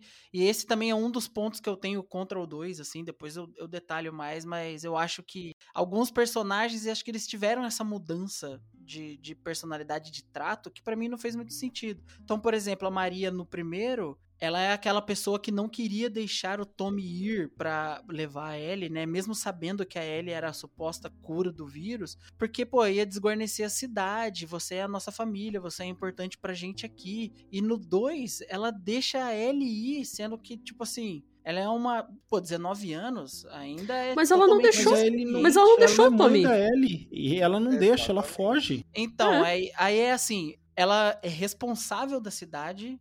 E assim, ela pode se colocar sim como responsável pela segurança da Ellie e da Dina. Ela pode falar, olha, eu Mas ela prefiro não que vocês deixa as não duas meninas irem, JP, você não tá lembrando? Claro que deixa. Que isso, ela solta as duas e pede e pede para elas que, que elas tragam o Tommy de volta ainda por Ela cima. não sabia que o Tommy ia. O Tommy fugiu, tanto que ela descobre o que aconteceu e daí ela pede pra todo mundo segurar os cavalos pra ela não sair. Só que depois daquela conversa que elas têm na sala, que ela vai lá conversar e tudo mais e, e contar da carta, é quando ela fala que ia liberar só o cavalo dela. Porque de todo jeito ela ia fugir, então tipo, melhor deixar ela levar pelo menos um cavalo. Pra mim, isso não encaixa com o perfil da Maria, mesmo que a gente co- conheça ela pouco, porque ela tem poucos minutos, né, no- nos dois jogos, eu acho que isso é algo que não encaixa no perfil que a gente é apresentado a Maria do 1. Pra mim, o que faria sentido? Mas a sociedade de Jackson já cresceu muito mais do que no 1, JP. Sim, mas assim, eu acho que ela teria opções de pessoas. Assim, ela teria opções de pessoas bem mais preparadas. Tanto é que você conhece nesse início de jogo a situação de que a Ellie ela é inexperiente, ela tá começando a fazer aquelas rotas e tal. Pro Joe, nada mais importante no mundo do que a vida da Ellie. É não levar. E eu acho que isso também vale pro Tommy, sabe? Aí, assim, pra mim é algo que não, não fez sentido, assim. Ela não deveria ter, de- ter deixado a Ellie ir. Eu acho que não era uma escolha dela, mas vamos ouvir o Caio. o contraponto do JP, né? Tem um intervalo entre 5 anos do primeiro pro segundo. No primeiro, eles estão mais no modo sobrevivência, estão tentando fazer aquela cidade funcionar, tentando fazer a energia funcionar tal. Então tinha um, um certo jeito de, de agir, vamos dizer assim. No 2 ali, naquele intervalo, a cidade tá funcionando, tá tudo certo. A galera tá num clima de festa ali, você vê que tem bar, tem tudo, então a galera tá num clima mais ameno. Então é normal dar aquela baixada de guarda, vamos dizer assim, que acontece com o Joe, que acontece com a Maria. O lance da Ellie, que você falou, pô, podia outra pessoa tal. Ninguém tem um apego emocional igual a Ellie tem. E a Ellie se virou sozinha por muitos anos. Eu acho que ali eu não vi porque a Maria ia chegar e falar, não, fica aí em casa é, jogando videogame que eu vou colocar os caras pra Vou mandar um atrás." fulano Meu, qualquer e, bus- e É. ligar pra não, você. é, pra mim, eu não tô dizendo que a Ellie não deveria ir. Eu acho que a, a Maria, pra mim, o que faria sentido é a Maria falar: olha, eu não quero que você vá, eu tô prendendo o seu segura um cavalo. adolescente em casa? E ela foge. E é isso, cara. E a Ellie foge e resolve. Entendeu? Mas é que a Maria não queria é que ela fosse, mas, tipo, já que ela ia de todo jeito, então era mais fácil, tipo. E o Tommy já foi, ela queria o Tommy de volta. Cinco anos é, numa cidade segura, eu acho que não apagam 20 anos de sobrevivência e de desespero ao máximo. E isso encaixa, por exemplo, em como o Joel foi pego. O Joel é um cara que no 1 você vê, depois de 20 anos sobrevivendo, ele não confia em ninguém. Ele demora meses pra dar confiança pra Ellie, que é uma criança de 14 anos que tá com ele. Pra no 2, pra um cara que tá numa, ele tá numa missão de vigilância, né? Ele tá fazendo uma rota de vigilância da cidade. Ele simplesmente dá a mão pra, pra Abby. Não, beleza, você tem amigos em tal lugar, armados como você está, porque eu tô vendo que você tá armado. Não, vamos lá cumprimentar todo mundo. Eu acho que isso não, não eles faz fogem, sentido. eles estão no meio de uma fuga, Cara, JP. Você não, não, velho. Então, é assim, ó, ele, Não, eles agora fogem, começou, agora começou o podcast. Eles fogem, presta atenção, eles fogem e vão até a cidade, até o local. Pra mim, o Joel, cara, beleza, aqui é você e seus amigos estão, beleza, você entra aí, eu vou procurar outro caminho, a gente fica em Jackson, aparece lá no portão com seus amigos e a gente vê o que acontece. Mas tava tendo uma nevasca também. É, JP, você, não, você, jogou, você JP, jogou faz menos tempo, cara. não lembra? Que isso? Ô, olha claro só, calma lembro. aí, calma aí, vamos, vamos recordar a cena. A Abby tá, tá sendo prensada pelos monstros, o Joel salva ela sem saber quem é, mas Sim. ele salva porque eles estão numa missão de salvar as pessoas e não sair matando todo mundo. Aí ele salva e fala: Meu nome é Joe, esse cara é o Tommy, é o Tommy que fala, eu sou o Tommy, ele é o É. Joe, beleza. Um monte de monstros batendo na parede, aí eles sentam, tomam um chazinho, conversam, e aí, o que, que a gente vai fazer agora? Não, mano, os caras estão no meio do no meio do bagulho. Mas é que eles têm duas situações: são os zumbis, são os infectados vindo e tem uma nevasca. E, o, e detalhe, e quando eles e quando eles chegam lá, os, os monstros ainda estão, os, os infectados ainda estão atrás deles. E aí tem a nevasca, então assim, eles não têm muita opção. Não é, não é questão de tipo, eu escolhi. Eles não tinham pra onde ir, eles não tinham o que fazer. Era o único recurso ali é falar, mano, vamos com esses caras. Vamos com essa menina aí, Não, vamos. cara, Porque eles lá. conheciam a casa que ela tava. Eles ainda falam, a gente conhece essa casa, a gente já ficou lá, alguma coisa assim, e eles vão junto com, com os caras porque eles sabem onde é, eles conhecem o local. Não é tipo de graça assim, mano. É, é que nem o lance do Sam com o Elliot ali no começo. Eles têm aquela fagulha ali, mas depois eles estão se ajudando, entendeu? É a mesma coisa do primeiro. A única diferença é que o Joe não tá no modo sobrevivência, eu vou matar todo mundo. Ele tá no modo mais tranquilo ali. Mas isso dizer foi assim. uma- um hate que as pessoas colocaram no jogo de tipo, ai, não é o meu Sim, Joel. Ele falou o nome dele, ele falou o é, nome dele. Porra, você acha que ele vai ficar pensando assim, ah, eu tenho que inventar um nome aqui. Ju- meu nome é Juliano. Porra, não, cara. Não, não, é assim, eu não tô colocando hate, né? Mas pra mim. Não, não, eu digo as outras uma falta pessoas. de cuidado, assim. Não, você tem todo o direito de não gostar e tá errado. Mas, tipo, você tem um ponto seu que, tipo, tudo bem, eu entendo. O problema são as pessoas, tipo, transformarem a situação de, tipo, ele falou o nome dele, tipo, porra, você acha que ele vai ficar É. se preocupando se vai vir alguém de lá que vai me matar porque eu chamo A Joel? reclamação das pessoas é que ele fala o nome ou sobrenome. É, Miller, porque é um sobrenome completamente único nos Estados Exato. Unidos, né? As pessoas acham que só pela descrição física do cara e ele se chamar Joel e ter um irmão chamado Tommy e tá em Jacksonville, ela ia pensar, não, não, pode ser outro Tommy, tem que saber, tem, pode ser outro Joe, preciso saber o sobrenome. E também assim, cara, nos Estados Unidos nada mais comum do que você apresentar as pessoas com nome e sobrenome. A gente no Brasil que não tem muito essa cultura. Mas pra Exato. quem queria o hate, na verdade, ai, por quê? Porque o jogo ele é protagonizado por duas mulheres e duas mulheres foda, uma delas lésbica. A outra faz supino, então, tipo, qual que é o problema? Exatamente. É, e eles já tinham lido que a outra era trans, então eles já foram jogar quando aparece a Abby, na cabeça deles a Abby é a trans. E na verdade a pessoa em trans que tá em, em transição aí é o Leve. Melhor personagem. É, o Lev é o melhor personagem. Então os caras pegaram um roteiro, sei lá se foi alterado, o que foi, e fez isso. E até curioso, né?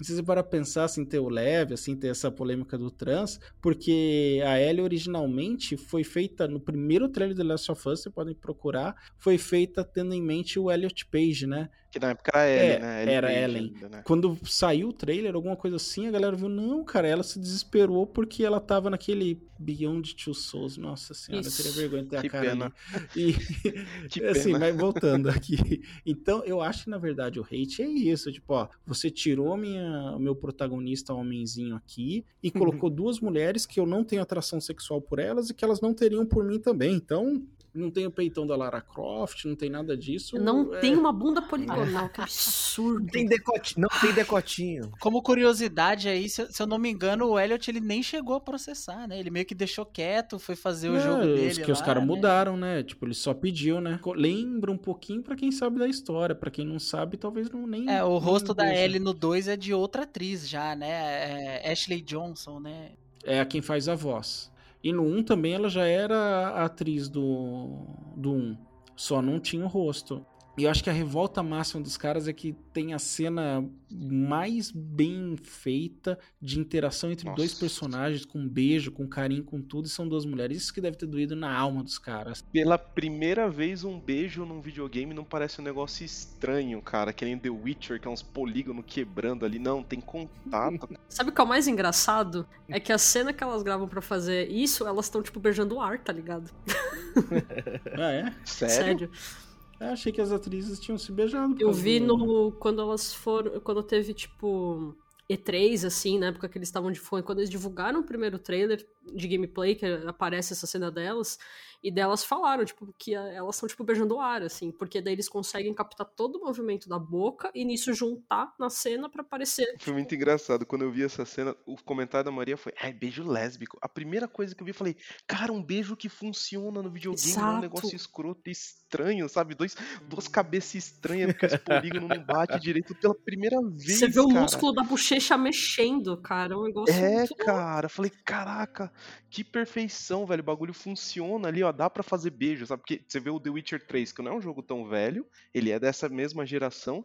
E, cara, quando ele vai beijar as mulheres lá no jogo, é muito bizarro, cara. É, é vergonha ali, é total. Ah, o Gerald sabe? só gosta do unicórnio da. Não, e é, é uma cena muito legal, né? Que, que meio que demonstra o sentimento das duas, assim. É espetacular o momento. né? E é uma curtinha, né, velho? Tipo assim, no, no jogo mesmo, Isso, ela é curta, encaixa. tipo. Não, é, não foi colocada. É uma coisa que encaixa, né? Mas uma coisa que eu acho, acho legal, tipo, eles, tomam, eles tomaram todo um cuidado pra fazer todas as cenas que estão elas juntas, da mesma forma que eu senti, tipo, citando um outro jogo muito rápido, mesmo que tenha muito problema o Cyberpunk, o, o, o vínculo que você cria de relação da V com a Judy é muito bonita a cena delas também. E, tipo, porque eles têm todo um cuidado que, tipo, não é uma coisa escancarada, sabe? É, eu acho que o cuidado maior nessas cenas, principalmente, é porque a relação é, lésbica, né, ela é, é sexualizado, né? Sim. Fetiche, é, né? É um feti é fetiche, né? Fetichizado, assim, no extremo, né? Então, eu, assim, a cena foi curta, ela foi pontual, ela foi certeira, né, cara? Eu fico imaginando a direção ali, pensando como é que a gente vai mostrar essa intensidade dessa, desse sentimento que elas têm, sem parecer que a gente tá, sei lá, colocando. Lacrando, é, não, né? não, Tipo, não necessariamente Não. lacrando, mas eu acho que a ideia de Sexualizando parecer. mesmo. É, sexualizando mesmo, né? Ah, é um igual pornô. acontece, é igual acontece naquele filme lá, Azul é a cor mais quente, que é um. Pô, super temática bacana, mas que infelizmente Não a seguiram o execu- quadrinho é, suficiente. a execução é, é deplorável, né, cara? Então é, é Deu fogo, problema cara. depois, né? As, Muitos as atrizes, problemas. é, as atrizes denunciaram é, o diretor, né? Por, por causa de problemas. Foram forçadas a fazer Exato. aquelas cenas, né, velho? Mas aqui, assim, é, se tem uma coisa que a Naughty Dog teve, foi tato, né? Tem alguns momentos aqui, principalmente nos flashbacks da Ellie com o Joe, ao longo desses cinco anos que a gente não viu. Porque começa essa jornada de vingança e a Ellie vai lembrando que tá tretada com o Joel e vai lembrando, lembrando das coisas que eles fizeram, inclusive porque ela vai precisar nadar e você tem que saber que ela aprendeu a nadar, né? É. Que, que é Nossa, aquela, aquela cena, parte posição fetal ainda. Chorar, né? Uhum. Forte. Putz, cara, a cena da espaçonave. Nossa, Nossa, cara, até fala, cara. embarga aqui, ó. É muito, Pra é vocês, muito da hora. é É A cena hora. predileta de vocês, a espaçonave ou a girafa? Ah, espaçonave. Eu, eu acho que eu prefiro a espaçonave também. Eu, eu vou escolher a girafa. Ah, eu gosto dos dois, cara. São momentos diferentes, Sim. são é situações diferentes. Traz, assim, um, um sentimento assim, cara, por breves momentos a Ellie está num, vivendo um mundo que não é esse mundo apocalíptico, sabe? Ela tá num universo que poderia ser considerado normal. Tem uma diferença, eu acho que é na da espaçonave que termina agridoce, né? Na, na, na girafa, termina, pô, com aquela esperança da Ellie, né? Tipo, pô, tem essa beleza no mundo, vamos atrás da cura. E o Joe até tenta meio que jogar um- um- um- uma água, né, no chopp, né? De, meu, você não tem obrigação de fazer isso e tal, mas ela termina legal. A da espaçonave não, né? Ela termina encontrando aquela pichação dos vagalumes, né? Com a palavra mentirosos e traz na cabeça dela a desconfiança que ela ainda tem enterrada pelo Joel, né? E você fica meio. A cena termina meio que com esse tonzinho meio negativo, assim, meio. Tem, um, tem algo estranho entre eles. É que eu acho que o- a fotografia ali, né? O fato dela ir pro espaço, assim, tipo, é- eu acho muito mais forte, assim, na, naquele momento, né? Ela entra, ela emerge, né, naquele, naquela Sim. história. É muito louco. É, Eles acabam criando todo um cuidado com, tipo, a iluminação dela com o olho fechado, e daí, tipo, Uhum. tudo piscando, e daí, tipo, o, o áudio que ela tá escutando, então isso faz uma, uma diferença na cena também, né? É, mas eu prefiro a da girafa, porque eu acho que ali foi quando caiu a ficha meio. O mundo é muito diferente. Exatamente. É muito diferente. E eles tiveram um cuidado que eu não vejo em nenhuma outra obra de mundo pós-apocalíptico. Eu acompanho já tem 10 anos The Walking Dead. Eu achei assim, é um detalhezinho muito pequeno de, olha, animal ela não conhece. É algo básico de quando a gente é criança. Pra mim, aquilo lá mostrou, ela nem infância teve. Não, mas o sentimento que eu, que eu, eu tenho com a questão da, da girafa com ela é a mesma questão que eu tive, tipo, jogando Death Strange com o bebê, sabe? É uma coisa, eh, vamos dizer assim, a, pra mim a girafa, ela traz aquele símbolo de, tipo, talvez tudo possa ficar bem, da mesma forma que o bebê, pra mim, no jogo, também traz essa, um, um pouco isso, sabe? Só pra vocês saberem, eu perguntei isso nas redes sociais do velho aí, e 74% dos nossos ouvintes preferem a, a cena né, do, do museu ao invés da cena da girafa, que ficou com 26% dos votos aí. Mas alguns mandaram mensagem: putz, eu gosto muito das duas cenas, tô votando só pra. Para ter um voto aqui, é, mas não quer dizer que, o, que, a outra seja ruim. Então a galera ficou, apesar da votação ter sido bem aí um massacre do, da cena do museu, teve bastante gente aí que, que falou que votou no museu, mas que é muito próximo a relação com a cena da girafa.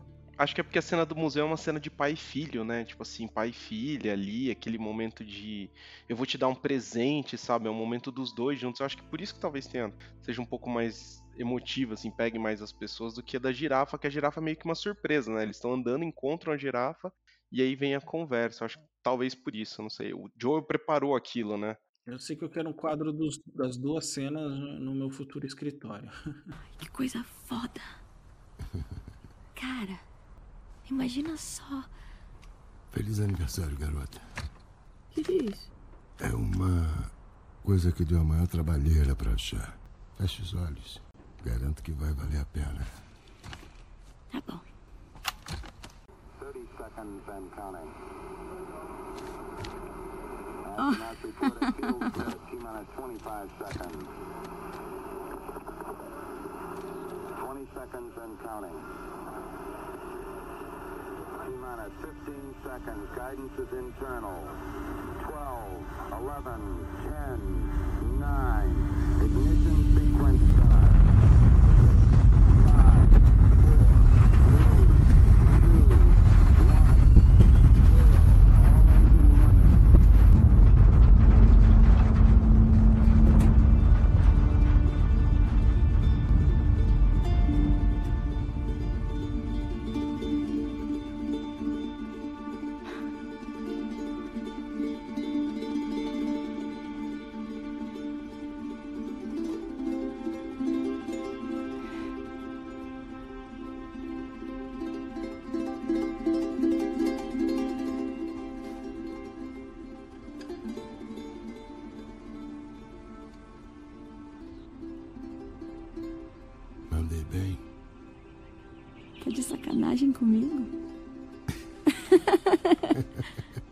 Voltando aí ao contexto da, da conversa, né? Então, no comecinho, o Joe, ele é morto pela Abby, que você controla ela por, por alguns minutos nesse começo, e você é apresentado, e você só tem a informação de que ela tá procurando alguém, e ela acaba matando e torturando ele, né? Torturando e matando na ordem correta, e a, E- a Ellie chega no finalzinho e testemunha o Joe ser morto com um taco de golfe, é, ele troca um último olhar com ela antes de morrer e depois de assassinar o Joel, a Abby decide poupar né, a, a, a Ellie e o Tommy, que também tá presenciando a cena, e ir embora. E aí começa né, a busca desenfreada do Tommy e da Ellie por vingança, até o momento em que elas se encontram ali no teatro, o que a Naughty Dog quis, né, que a gente visse a decadência mental da Ellie, né, cara, ela, ela, ela ficando cada vez mais cega por vingança, É, vai perdendo a humanidade, né? Exatamente. Uhum. E, mas assim, aí eu tenho outro contraponto, né?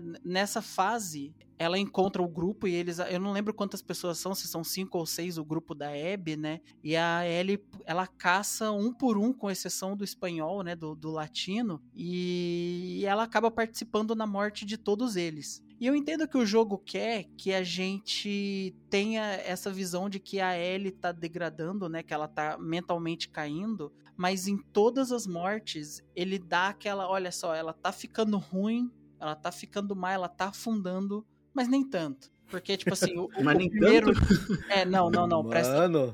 Ela sempre tem. Isso aí vocês não, não podem discordar, porque é uma coisa que acontece. Ela sempre tem, talvez com exceção da Nora, ela sempre tem uma justificativa. Então, assim, ó, eu vou, eu vou numerar todas elas. O Jordan, que é o primeiro. Quando ela vai pra cima dele e mete a faca no pescoço dele, ele tá enforcando a Dina. A Dina vai morrer. Então ela vai pra cima dele, põe a faca no pescoço e ele acaba Não, morrendo. bem, ok. Ela sente. A segunda Nora, que aí é o mais pesado mesmo, né? Ela cai no, no, no, na- na- no subterrâneo do hospital, acaba infectada, ela vai morrer de qualquer forma, mas ela usa, ela pega o cano pra dar uma paulada na cabeça da, da, da Ellie. E a Ellie, obviamente, consegue se defender. E aí vem aquela cena que eu acho que é a mais forte de todas, né? Que é onde você usa o cano pra torturar a Nora. Mas tem esse ponto, ela já vai morrer de qualquer jeito. É no hospital que a Nora, que a Ellie invade e mata a mulher que tá jogando no celular, que tava Isso, distraída. presta atenção. Ela é,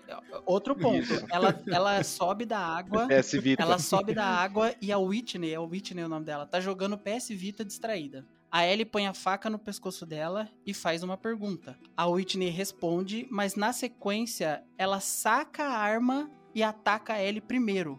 A Ellie desvia e aí sim ela enfia a faca no pescoço da Whitney. Então a Ellie primeiro se defendeu. Na verdade, a Ellie não gostava de Hotline Miami, ficou brava. Depois teve a, a, a, a morte da Mel e do Owen. O Owen tenta desarmar, eles estão rendidos. A Ellie, ela rende os dois. Assim, ela rendeu todo mundo com exceção do Jordan. Ela rende os dois. O Owen tenta desarmar a Ellie e a Tenta arma dispara no né? peito dele.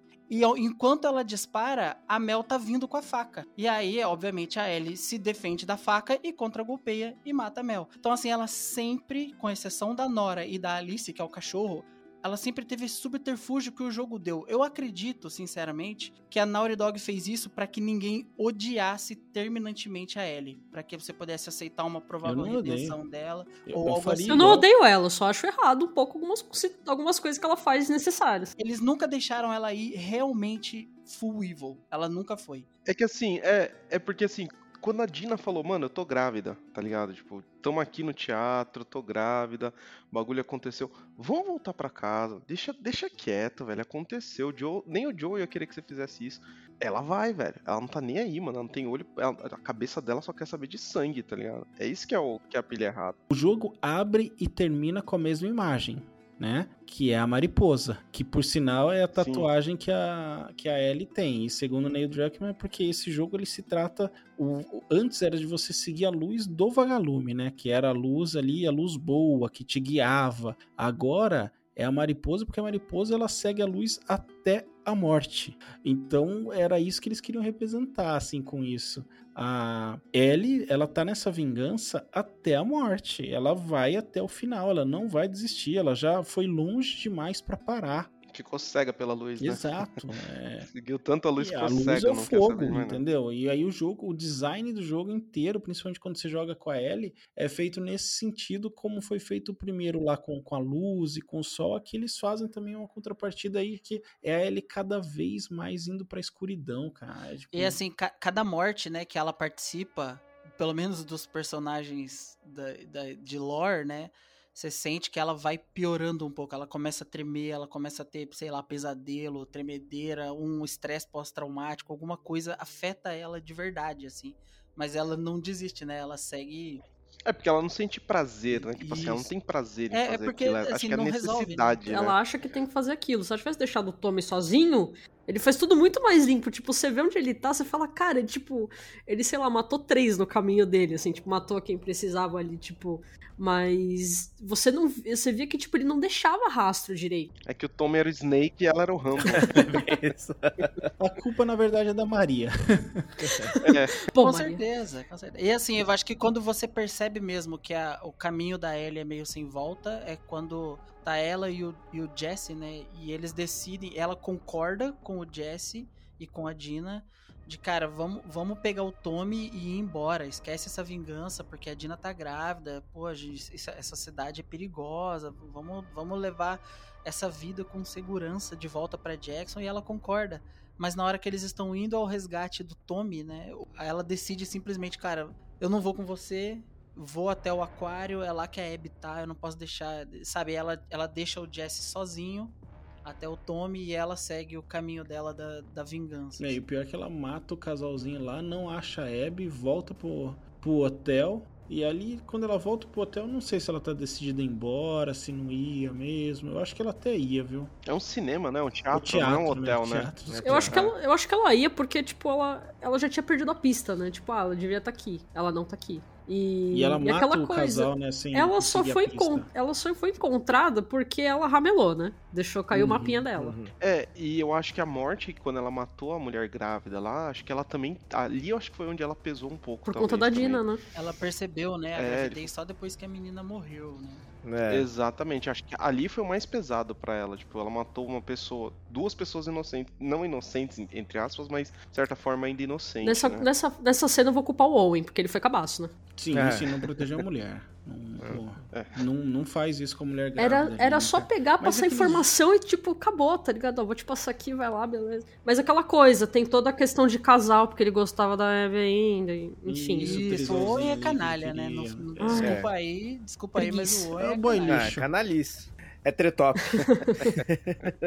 o jogo é longo, eu tava cansado, exausto, eu já não aguentava mais tanta Nossa. sangue, tanta carnificina, aquele tema pesado. E aí chega no hotel. Não consegue, né? Você é surpreendido por um grito, vai ver o Tommy com a Abby estão se engalfinhando, o jogo corta, volta três dias atrás e você começa a jogar com a Abby. Eu larguei o controle e falei, que porcaria, essa Naughty, Naughty Dog não presta, eu vou jogar com essa menina. Pô, por que, que ela me fez jogar com essa menina e matar o Joe? Eu não sei o que, não quero jogar e deixei o jogo e fui dormir, cabeça quente, putinho da vida. E aí no dia seguinte, não, vamos lá, né? Comprei e vou jogar. Que experiência, cara. É importante notar que a, a Naughty Dog fez um trabalho excelente fazendo uma personagem completamente diferente da Ellie e você percebe isso em gameplay, porque a Ellie, ela é ainda é magrinha, sabe, esguia. Então assim, é- ela quando, quando vai pra trocação, ela sente o soco. Então ela tem que ser, como a Uhum. gente falou, boina verde, né? Ela tá guerrilheira, ela põe armadilha, ela usa flecha explosiva. Agora a Abby não, cara. A Abby ela tem um bração gigantesco, ela vai pra porrada.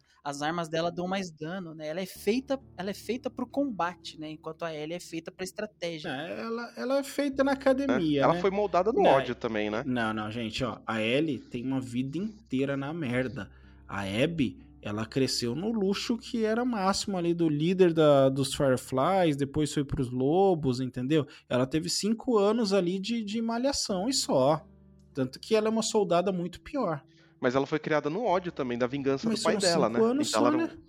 Cinco anos Mesmo investigando assim. aí, entendeu? A Ellie, ela foi solta no mundo. Pra mim, assim, a- a- é tipo o Batman e o, e o Bane aqui. Com a diferença que o Bane é a Ellie, né? Que, tipo, ela nasceu no ódio, na escuridão. A, a Abby adotou isso vingancinha depois que o pai morreu. Mas quem ganhou a luta no final? Batman ou Bane? Fica aí. Mas é legal a gente ver, porque ela, porque ela é fortona e tal, mas, tipo, mano, ela tem medo de altura, sabe? Uhum. É. Isso- eu acho isso o mais legal dela. Tipo, ela abre os olhão assim, sabe? E é muito bem feito essa cena da, da vertigem dela. Quando você joga a primeira vez com a Abby, você você não faz nada. Tipo assim, você só anda um pouquinho, tá? Naquela cena da neve. Depois você começa a pegar colecionável, que são as moedas, né? Que o pai dela colecionava e tal. Sim. Eu falei, nossa, eu vou ter que jogar com esse personagem bastante tempo, então mesmo. Agora tem, tem árvore de evolução também, então quer dizer que vai ter história dela. E no começo eu, eu rejeitava. Mas depois, conforme você vai pegando, você vai entendendo o lado dela, e aí você vai criando intimidade, que nem esse lance da vertigem, que ela fala, ô, tô morrendo de medo de altura e tal. Cara, você cria um elo tão forte com o personagem que você fala assim, pô, agora eu quero saber a sua história, cara. Me conta o seu lado aí. É aí muito tá vendo? legal. O Caio começou a jogar esse negócio aí, tava, tava da fanbase, ó. Ele tava na fanbase, ó. Não, Aí- é- mas, mano, matou o Joel, cara. Tipo assim, um personagem querido na, na- Cara, foi uma cena muito forte, velho. Aquela tortura desnecessária. Ele foi muito Foi punk. forte. Então eu tava com ódio dela. Foi forte, velho. mas eu, aí você vai eu, entendendo. eu né? sou muito curioso, assim, pra saber o outro lado também, né? Porque essa coisa a gente sabe como é que é essa política. A gente sempre tem que olhar é, outras óticas. Quando eu comecei a jogar com a Abby, cara, eu falei assim: caraca, meu irmão, vou entender essa encruzilhada agora. E aí, pra mim, foi uma experiência excelente, cara. Eu tive, a- eu tive a mesma reação que o Ishii. Eu fiquei tipo, caraca, eu vou jogar com ela, mano, que louco. Sim. Agora vai ser Não, doido. cara, eu já tava tão cansado, tão desgastado, que não aguentava mais jogar o jogo. E depois, quando mudou pra ela, eu ainda tava com raiva dela, sabe? Porque, putz, tava achando o jogo uma bosta. Vou ser bem honesto, até esse pedaço eu tava achando o jogo uma bosta. Porque, assim, ó, o que, que eu achava ruim no jogo? Ter jogado com a Abby 5 minutos e matado e logo depois o Joel morre. Na minha cabeça eu falava, não, eu tinha que ter uma experiência de jogar com ela, entender, gostar, e quando matar o Joel, aí sim que eu vou sentir o peso. Pô, eu joguei com ela, mas eu joguei só 5 minutos, que ridículo. Co- jogando com a Ellie, eu falava, cara, erraram feio, que desnecessário. Tem os caras do Assobio, que eu esqueci o nome agora da, da seita deles. Não, e- eles se denominam serafitas, né? Mas o, o, Serafitas. o, povo, o povo da Abby chama eles de cicatrizes. E tem os lobos. Então eu falava assim, pô, por que, que precisa ter dois exércitos, cara? Só um já bastava pra Ellie. E, e o jogo pra mim era tão pesado. Quando um dos NPCs me abandonava ali, voltava pro teatro, eu sentia sentia aquilo de estar sozinho. Estar sozinho para mim no jogo era muito, muito ruim, me causava mal.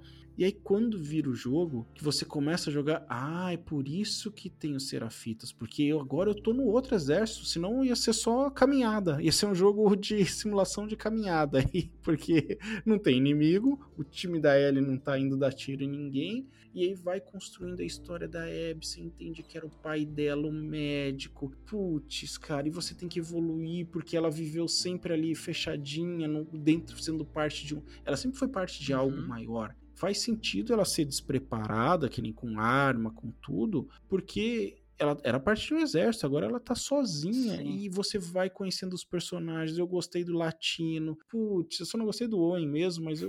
É, aí acho que entra nessa parte da revelação, entra uma, uma outra questão que eu não gostei muito, e a gente já estressou bastante nas nossas conversas do WhatsApp, mas eu exponho aqui de boa. Eu não, não, não achei muito interessante a revelação, né, da, da Abby, porque pra mim o pai dela não teve peso. É assim, eu joguei com o Joel o primeiro jogo, obviamente, controlando ele, e lá, cara, a gente matou centenas de NPCs. Então, assim, a Abby podia ser filha de qualquer um. Ela podia ser filha do soldado 23 que tá no andar de baixo da- do, do esconderijo dos, dos vagalumes. Porque teria o mesmo peso. O que o Joel mais fez. Não teria o mesmo peso. o que o Joel- Todos esses caras estavam tentando matar o Joel, assim, o médico não tava tentando, ele ia tentar matar a Abby, É que tava fazendo assim, o que ele é, achava o é a mesma ali. coisa, é a mesma coisa. O jogo fez ele como o único cara que efetivamente tirou uma faquinha, que ele ia fazer alguma coisa. E se você tá imerso no Joel, tudo que você quer é salvar ele daquela situação. Eu, Ok, concordo particularmente, entrei no, no, no personagem. Então, assim, o que ele mais fez foi deixar filho órfão ali. Então, pra mim, para mim, João Paulo, o pai da Abby era só mais um NPC. Ele era um NPC que eu matei. Verdade, eu concordo totalmente. Então, por isso que pra mim, assim, quando eu vi que ele morreu, eu falei assim, putz, cara, ela matou o Joe e ela tem um motivo. Eu queria que fosse um motivo que eu odiasse o Joe, mas não dá. É- Esse motivo não me faz odiar. É aquele, é o Mas- mesmo. mas aí seria a saída é fácil mesmo- do jogo. Isso, Eles É, o mesmo embate mexicano. A sabe? proposta do roteiro já é essa divisão aí, sabe? Ele, porque é a obra é feita de um jeito pra que ninguém fique indiferente a ela, eu acho. O, o Joel tem um motivo pra isso, JP. Assim, se fosse qualquer outra coisa, seria muito fácil, entendeu? Ah, eu entendo a Abby. Não, o fato de a gente gostar da Abby, entendendo que o Joel, na nossa cabeça, porque a gente jogou com ele no primeiro jogo, tava certo no que ele fez, eu acho que isso é mais mérito ainda pro jogo. Acho que quando eles estavam construindo o roteiro do 2, eles devem ter pensado qual que é o mais impactante. Eles podem ter pensado no filho da Marlene, sei lá, que foi um personagem importante no primeiro, É, um primo eu imaginei isso, perdido, cara, sem sei lá. zoeira. Eu imaginei que a Abby podia ter alguma ligação com a Marlene, porque ele mata a Marlene a sangue frio, assim. Exatamente. Mas eu acho que ali eles tentaram escolher o NPC que fazia sentido. Eu acho que ali, porque assim, minha cabeça, não tinha o roteiro do 2 pronto com o Não. primeiro. Eu acho que o sucesso do primeiro eles criaram o segundo e eles foram tentar encontrar um personagem. E eles tentaram encontrar um NPC que fizesse sentido encaixar na história, viram um médico e construíram a história em cima do médico pra fazer a relação da Abby com o médico, né? Se fosse o Soldado 23, ia ter uma história por trás do Soldado 23 pra criar todo o background pra justificar, digamos assim, o, a- o que a Abby fez com, com o Joel. Eu queria, no mínimo, cara, ter tido um pouco mais de experiência com o médico pra simpatizar com ele, sabe? Mas eu não tive. Mas você tem que simpatizar com a causa da não, Abby. a causa da Abby podia ter sido. A causa da Abby podia ter sido qualquer uma que você simpatiza com ela, entendeu? O personagem dela está diante de você e você está entendendo tudo. Agora, o pai, é assim, ele continua sendo o NPC 45 do jogo pra mim. Mas você se importa pelo fato de. É o pai dela, entendeu? É o pai dela e o cara que ia trazer uma cura, aparentemente. Então você se importa com esses pontos. É, e se a gente fizer um paralelo com o primeiro, a Sarah, você tem 5 minutos de, de jogo com ela e você já se apega porque é a filha do Joel.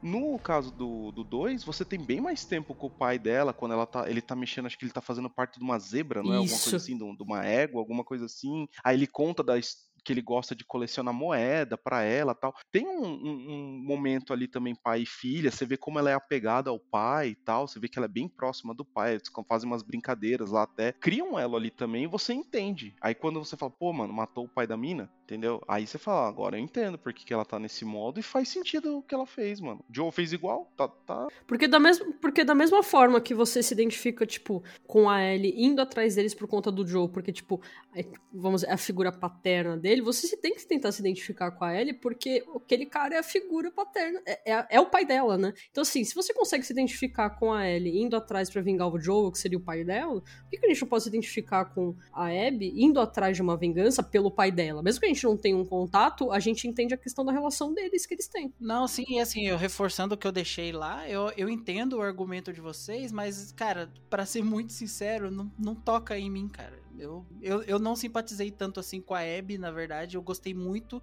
do contato dela com o Levi. É, eu entendo que a jornada dela é diferente, né? Que aí é algo até que a gente nem veio conversar aqui, porque enquanto a Ellie, a gente tá assistindo ela cair numa espiral sem volta de vingança, a Abby tá no caminho contrário, né? Ela já matou o Joel, viu, viu que isso não livrou ela dos pesadelos, viu que isso não trouxe o pai, o pai dela de volta, né? Nem nada. E ela perdeu todos os amigos, eles não tinham nem morrido, né? Mas eles simplesmente não gostavam mais dela, assim, tipo, só o, o latino que continuou com um certo contato de amizade, assim, mas o Owen e a Mel, ela perdeu completamente, assim, por causa do que aconteceu em Jackson, né? E aí você vê ela numa jornada de redenção, né? Ela, ela já ia ser morta praticamente pelos serafitas e acaba tendo a vida salva pelo Levi e pela Yara e cria uma relação com eles, né? E eles são inimigos, né? Eles são de uma facção inimiga e cria uma relação de, de, de crescimento, assim, né? Uma jornada de, de, de crescimento, de desenvolvimento, porque assim, não tem como o Levi ele é a melhor pessoa do mundo. É um cara que já tá no Nirvana, ele já alcançou a paz. Ele já, sabe, ele é um sacerdote, cara. E não tem, tipo assim, ele tem palavras de conforto, ele, ele- sabe, tipo assim, você vê que ele é uma pessoa evoluída perto da Abby. Então ela tem muito que aprender com ele, assim. Não, e legal que ele sofreu também, né? Ele também sofreu, teve, e ele escolheu ir pro outro lado, né? Ele escolheu pro lado da paz, né? O lado da tranquilidade, né? Essa jornada aí do Levi, cara, vai resultar na coisa mais fantástica sequência de ação que eu já vi num jogo de videogame, que é a vila deles pegando fogo e você a cavalo fugindo.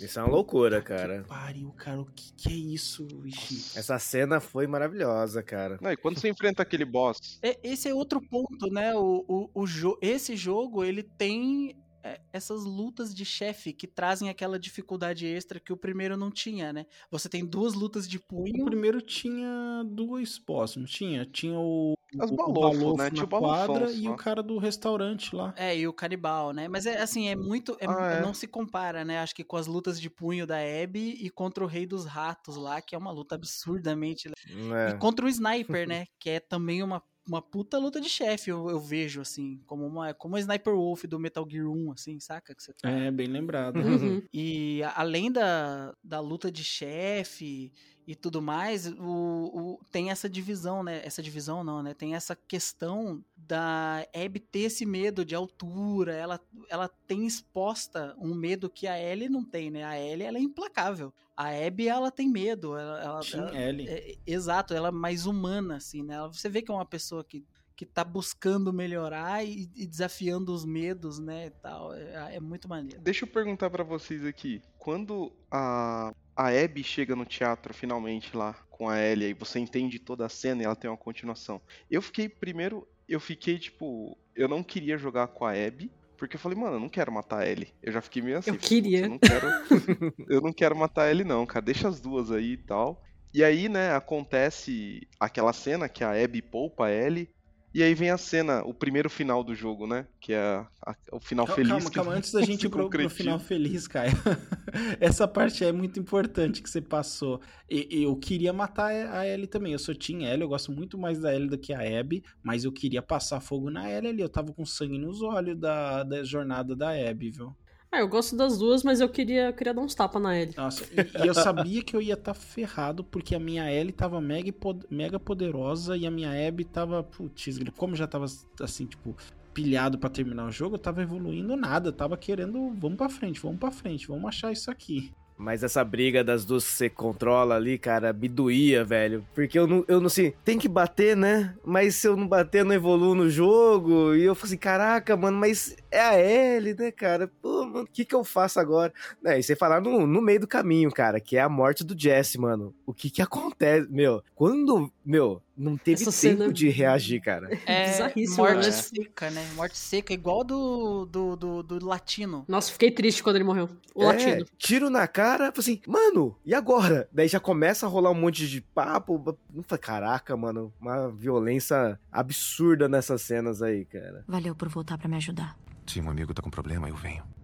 Você é um bobão. Tá certo, então eu digo que certos amigos não tem jeito melhor. Melhor assim. Merda!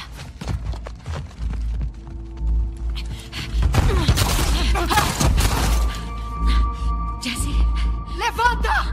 Mãos pra cima, senão atiro nele também! Não faz isso, Ellie! Sai daqui! Levanta! Agora! Não se atreva, porra! Cala essa porra! Merda, eu vou atirar. Para! Para! Larga a arma. Larga a arma! Merda! Não, não. Eu sei porque matou o Joel. Ele fez o que fez pra me salvar. É por minha causa que não existe cura. Sou eu que você quer. Solta ele. Você matou meus amigos. Deixamos vocês viverem. E vocês desperdiçaram. Eu não gostei do modo como foi feita essa troca de uma pra outra, sabe? Você joga primeiro o jogo inteiro da Ellie e depois no fim, quando você tá meio que no clímax, você é trocado por um gameplay da Abby. Nossa, eu, achei sensacional Eu, isso. expli- eu explico por que, que eu não gostei. Eu acho que esse tipo de troca tirou um pouco de peso de algumas coisas do gameplay da Abby. Então, por exemplo, você encontra o Jordan e a Whitney e o pessoal lá na base e você já sabe que eles vão morrer. Você vai pra aquela cena do sniper, você já sabe que o sniper ou vai ser o Tommy ou o Tommy com o Jesse e você já sabe que eles vão sobreviver. Porque você vai ver eles no teatro lá no final. Você vai pro hospital conversar com a Nora, mas você já sabe que a Nora vai morrer. Aí isso, ó que engraçado, porque isso pra mim já fez o efeito contrário, porque eu ficava assim, caraca, essas pessoas tinham uma vida, um dia a dia, Faz eu me amizade, importar com elas. Isso, exatamente. E eu ter um peso na consciência de que ter matado elas. É, É, pra mim, assim, eu- os amigos da Abby não tiveram peso quase nenhum. Eu não, eu não simpatizei com nenhum de leve, só Nossa, com o latino. isso? Isso é muito É frio, João. cara. É, é assim, ó. Eles aparecem por um tempo ínfimo de O tela. Joe morreu, seu coração Não, congelou, não, ele- cara. Eles, eles aparecem em um tempo ínfimo de tela e não, não dá tempo. E ainda por cima o Owen é cuzão. Então, tipo assim, como Não, vou Owen tudo simpatizar? bem. Não, Exato. o Owen tanto faz, mas. Você não simpatizou com ninguém, mas o Owen é O- cuzão. É, não, os outros são neutros. O Owen é cuzão. Nossa, eu gostei demais Não- da Mel, cara. Achei a tempo. Mel um personagem muito legal, cara. Eu gostei muito dela também. Eu gosto do diálogo delas. É Assim, como eu imagino, como eu imagino, do meu ponto de vista, que essa virada seria melhor. Porque ainda por cima, né, além da virada ter essa, essa questão de tirar esse peso, de você ser surpreendido pela história no jogo da Abby, eu acho que ele também tem essa questão de, pô, você já tá forte com a Ellie, você fica com raiva. O Diogo falou que ele, que ele não gostou. Então, mas o jogo transformou totalmente isso. E Isso é a genialidade do jogo. Eu, eu fui um cara que ficou extremamente frustrado. Parei de jogar na hora, não porque era com a Abby, mas porque eu já tava pilhado e tava mega evoluído com a Ellie, porque eu gosto da Ellie. E o jogo me conquistou de um jeito, cara, que eu tô dizendo, é a melhor experiência de entretenimento que eu já tive. E eu acho que se não fosse no clímax ali, não teria acontecido isso. Não, eu, eu penso assim, eu, eu eu ia desistir do jogo. Eu tive que ser convencido a continuar. Se eu não tivesse vocês pra. Olha, eu joguei, eu- vai, continua que vai ser legal. Eu teria, pô, eu joguei a primeira hora da, da, da Abby, tipo, bolado. Eu não, eu não queria estar ali. Eu acho que isso não aconteceu. Mas eu acho que ninguém, eu pelo menos Isso- não e queria assim, ó, também. eu tava isso, putão também. 1, isso não aconteceu em momento algum. Mesmo quando você perde o Joel e tá com a Ellie na, naquela fase do inverno, você tá querendo ir pra frente. Vamos ver o que vai Lógico, porque você tá acontecer. com a Ellie que você acompanhou Mas o são jogo situações inteiro. diferentes, né? Isso. ex- Então, assim, como que eu acho Você que queria mais deveria- do mesmo. Isso, não, como que eu acho que deveria ter sido? Tô com a Ellie, tô indo até a, a cidade. Vou lá pro Hotel Cerevena, vou ter que encontrar um cara lá da, da- do grupo lá, talvez eles estejam lá e tudo mais. Quando ela chega no hotel, corta pra, pra, pra Abby. Ah, você queria as histórias intercaladas, Assim, tipo, ó, elas vamos andando cortar pra juntas. Abby. Corta pra Abby, a Abby vai, encontra o Jordan, o Jordan fala, tô indo pro Cerevena. Você fica assim, puta, ele vai pro Cerevena e a Ellie também. O que será que vai acontecer?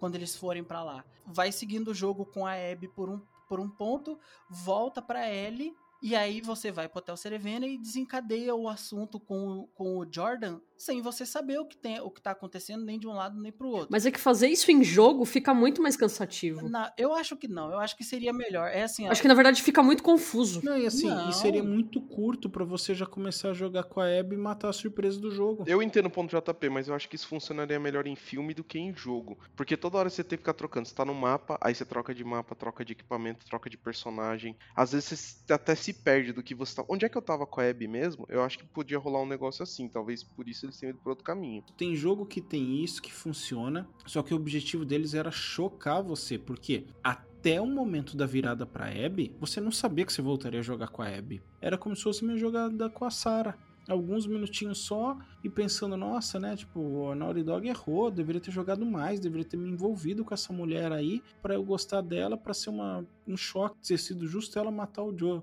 E aí, quando viram, caracas, que foi isso? Então, assim, pra mim, né, na minha opinião, funcionou bem. Foi o destaque do jogo aí, essa ousadia. Eu acho que, assim, essa, nessa inversão, entendo que a Naughty Dog tentou fazer, mas realmente eu acho que faltou tempo, faltou, de repente, um, um, tra- um trabalho maior pra gerar esse envolvimento que o JP tá falando, que é exatamente que a gente vai lá, conhece, sabe que vai acontecer algumas coisinhas, né, porque vai até chegar no, no, no teatro, mas, por exemplo, a Ellie sai matando um monte de gente, sai matando os amigos da Abby e tudo mais, etc e tal, e aí você tá naquela, você tá na fúria da Ellie, entendeu? E acho que a ideia acho que do jogo, mais ou menos em algum momento, porque a gente tem que lembrar que, da minha maior parte do tempo, ele é muito mais narrativa do que gameplay, assim, né? Nossa, eu achei esse mais é, gameplay do que narrativa do que o outro. Aqui, acho que é o gameplay, assim, você através de um lado pro outro, você bate nas coisas, etc e tal, mas você fica muito pensando no que vai acontecer, né? Ah, mais na sim, história, exato. entendeu? Isso é isso. E aí, nessa inversão, quando começa a contar a história da Abby e mostra todo mundo, todo o background do pessoal que você matou com ela, eu acho que a a Naughty Dog tenta trazer um sentimento de arrependimento no jogador por Isso. ter desejado a morte daqueles personagens, né? Porque cada um tinha sua vida, cada um tinha seu propósito, etc e tal, e a vingança cega da Ellie, igual ao egoísmo do Joe, que fez com que várias pessoas perdessem a vida por não ter uma cura. Então tudo isso foi convergindo, assim, pra deixar um pouco mais clara essa questão do vazio que a Ellie vai sentindo aos poucos, né? Com a cada morte que vai passando. Então isso acaba reforçando. Mas é uma coisa que eu senti também que, tipo, eles tentam trazer uma situação de que você eh, não precisa ter ódio das duas. Tipo, de nenhuma. Ou só, ou Uhum, só ter ódio uhum. de uma, enfim, porque ninguém é, é santo nesse mundo, entendeu? Uhum. Então, de certa forma, tipo, as duas estão erradas. Uma tá errada, eu entendo a Abby por querer ir atrás de vingança, porém desnecessário. Como eu entendo a Ellie também ir, mas também desnecessário. Então, assim, nenhuma das duas tá certa, entendeu? É. De fazer essa puta jornada pra matar alguém, mas elas fazem. Mas a gente também vê que nenhuma das duas é feita só de vingança. Ambas têm uma vida totalmente fora desse, dessa questão da vingança.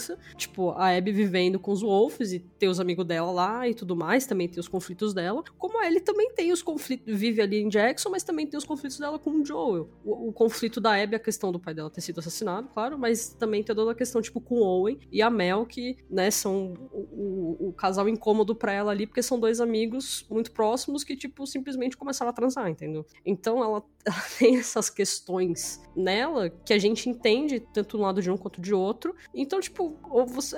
Aí vai muito da sua escolha, né? Se você vai querer odiar, não vai querer odiar. Enfim, eu gosto das duas. Gosto um pouco mais da Abby por algumas questões, mas eu gosto muito das duas. Então, tipo, eu não senti nenhum conflito quando mudou a chave pra Abby. Eu até achei melhor ter feito toda a saga da Ellie e depois a da Abby. Porque eu acho que pra mim fica muito mais fácil de eu conseguir tentar entender a Ellie, mas também sentir uma raiva. Como também entender a, a questão da Abby, mas também sentir raiva. Se ficasse alternando, ia ficar muito confuso. Eu, eu acho que não, não ficaria confuso. Eu acho que isso não traria nenhum tipo de prejuízo pro forma como você vê a jornada da Ellie ou da Abby. Você teria surpresas em relação aos amigos da Abby que eu acho que ajudariam muito mais a eu ter empatia por eles. Mas, mas eles alternando ia te trazer algum tipo de empatia também? É, Porque isso ia ser a é mesma coisa. Seria, picotada. sim, porque seria uma surpresa. Eu, eu, ao menos, ao menos eu queria saber, tipo assim, e agora? O que, que vai acontecer quando eles encontrarem a Ellie? Não, e o objetivo deles, JP, não é que você goste do Jordan ou da Nora. O objetivo deles é mostrar, olha, essas pessoas pessoas tinham uma vida e que você goste da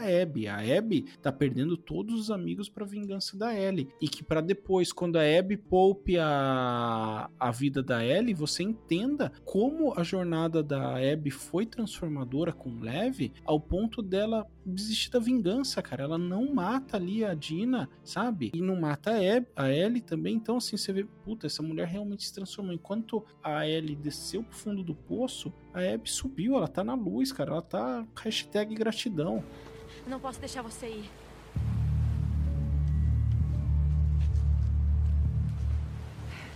Eu não vou fazer isso. A Abby poupa o a Ellie e a Dina, vai embora com a vida dela com o Lev, aí o Lev feliz pensando, putz, eduquei alguém, ó, paz de espírito. E aí a Ellie vai viver com a, com a Dina numa fazendinha bacaninha ali, que tem tudo para dar merda, e a merda que dá é o Tommy manco, cego, chegar e falar, ó, eu tô fudido aqui, e você nem para matar a Abby e taca o fogo da vingança de novo nessa mariposa aí pra ela ir atrás da Abby. Nossa, naquele momento só a Dina putaça com, com, com o Tommy. Porra, mano. Nossa. Aquele momento eu torci pra ela morrer. Aquele momento eu torci. Eu falei que eu achava que ela ia morrer, né? Por causa do spoiler. Falei, não, agora morre mesmo, você merece, minha filha. Tanto que na parte que chega na Abby, que aí é legal porque tem a redenção da Ellie, que é salvar a Abby por acaso, eu não bati. Eu falei, ah, eu acho que não é pra eu bater. Não bati, a Abby veio e matou.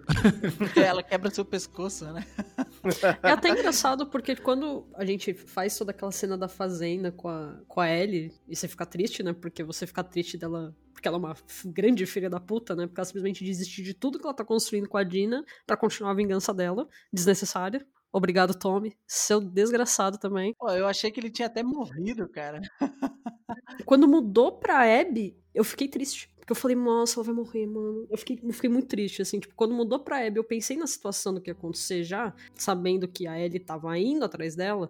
Eu, eu pausei o jogo por uns 15 minutos e eu juro por Deus começou a descer uma lágrima de tristeza. Porque eu não queria que ela morresse. Então, quando mudou pra Abby, eu já tive a visão diferente. Eu, eu parei e falei, não, eu vou dormir porque eu não quero matar a Ellie. Eu quero que ela morra, mas eu não quero matar. Porque eu imaginei que eu ia controlar a Abby pra ser eu matando a Ellie. É, então, no meu caso foi tipo assim, né? Eu percebi a primeira coisa que, a, quando ela vê o Joe lá no celeiro, né? Que a Ellie não ia ficar em paz. Ela tentou mudar a vida dela, mas ela ia ficar convivendo com aquilo por muitos anos. E eu tava cansado, mano. Vou falar pra vocês, a hora que você volta a controlar a Ellie ali na, na Califórnia ali, eu falei, ah, mano, chega, velho. Esse jogo é muito pesado, cara. Chega, já deu.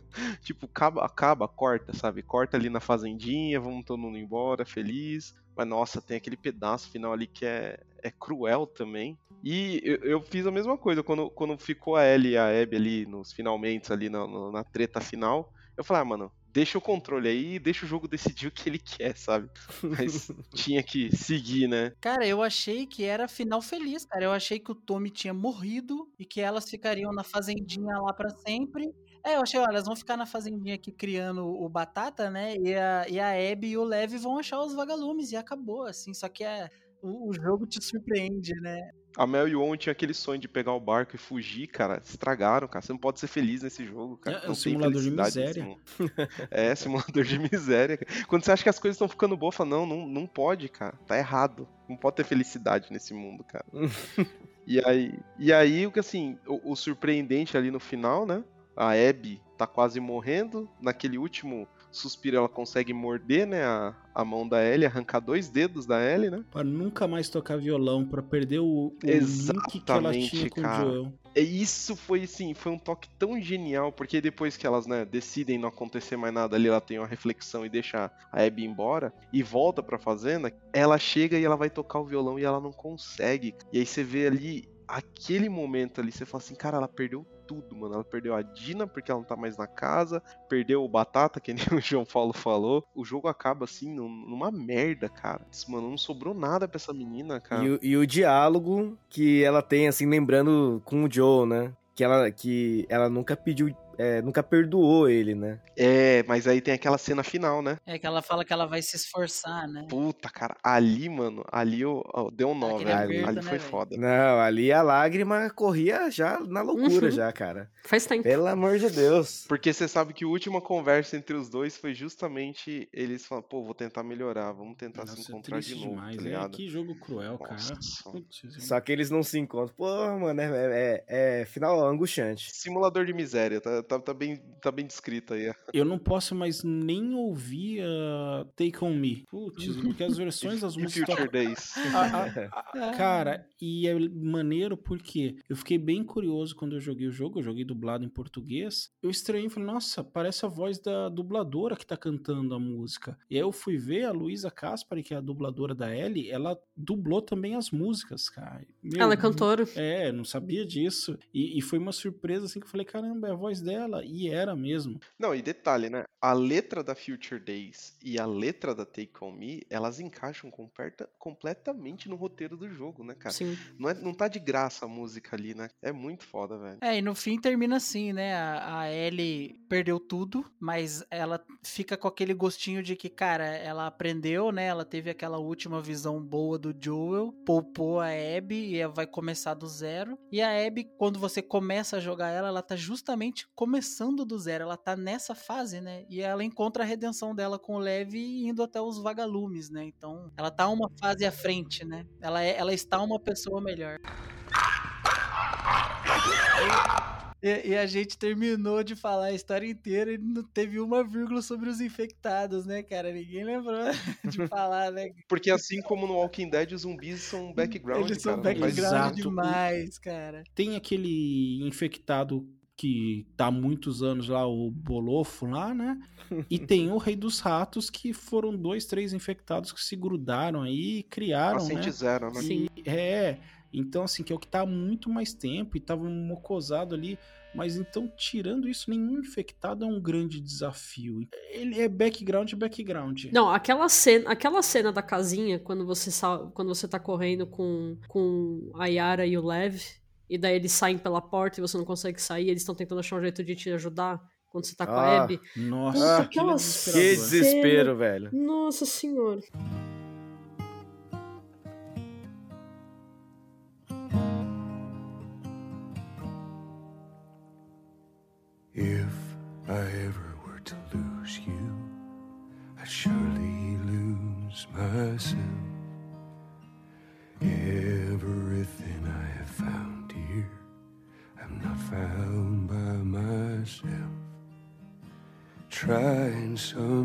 You'll succeed to make this man of me.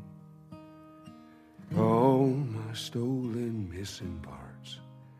I've no need for anymore. Vamos seguir aqui pras notas, que o programa já tá gigante já. Bora. E X, você quer fazer a abertura aí? Quais suas considerações finais, bem rapidamente, nota pra... Vamos lá, vamos lá, né? Acho que, cons- que considerações a gente poderia acrescentar? Quase nenhuma, né, cara? Trilha Eu acho sonora. Que, é, trilha sonora, incrível, né?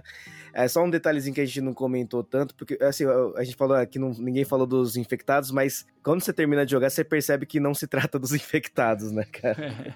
Sim. É outra coisa. Mas uma coisa que acho, acho que talvez faltou comentar, o João Paulo trouxe no finalzinho, é- são as notas que a gente vai encontrando durante o jogo, mostrando relatos das pessoas que você vai ficando cada vez mais angustiado e aí você vai vendo a evolução, né? Ah, eu, eu, eu tô infectado mais alguns dias e aí você já começa a fazer, putz, você começa a entrar na angústia também de personagens que você nem sabe quem é, né? Pessoas X. Não, você, você Então- passa a conhecer, né? O Wish, É. Legazov, você fica sabendo os nomes dos caras. É, então, e aí você fica assim, putz, imagina toda essa história, né? Rolê louco. Mas assim, meu, gráfico, meu, atuação, meus jogos do, com dublagem em português BR, obrigado, sabe? Um trabalho incrível de dublagem, cara. Ah, engenharia de som, tudo perfeito. Acho que é um jogo, cara, que beira o impecável, cara. E aqui fica fácil atribuir aí é, cinco begalinhas, cara. Pros dois jogos? Ah, pros dois, cara. porque Coletânea, eu, né? acho que, eu acho que o Last of Us 1 e 2 é tipo o Super-Homem 1 e 2, sabe? Ele é o mesmo filme, separados por sete anos de produção.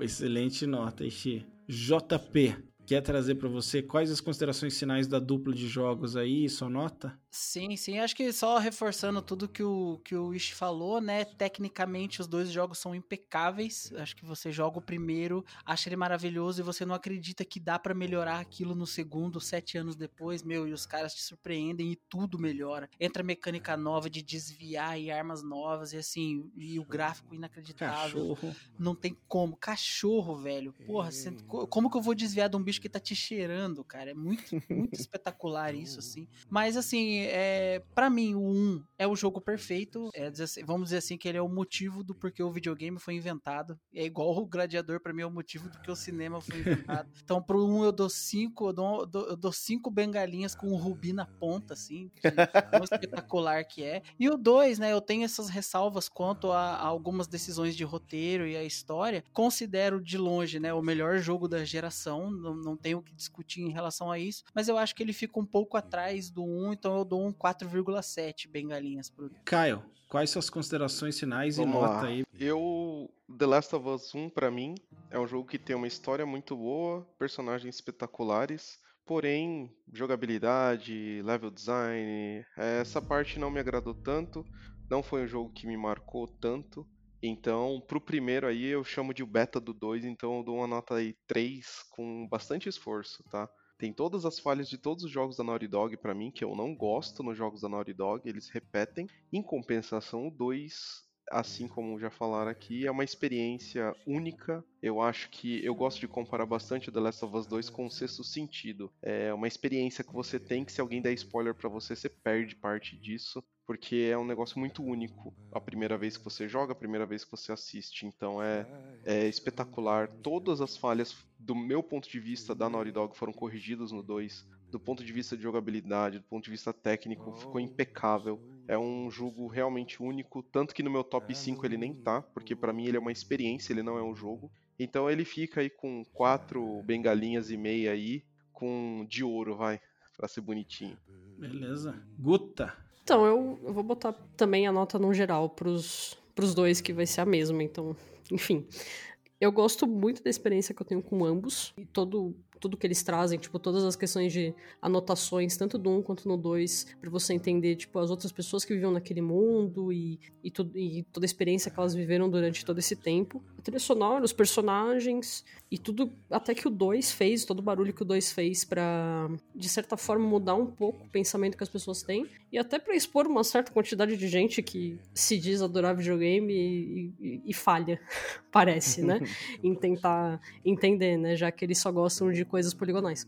Então, eu acho que o barulho que ele fez foi muito importante. Então, eu acho que isso também vale muito pra minha experiência, assim, tipo, principalmente por estar nesses dois lados que afetavam muito o jogo, né? Que era o lado homofóbico e o lado machista.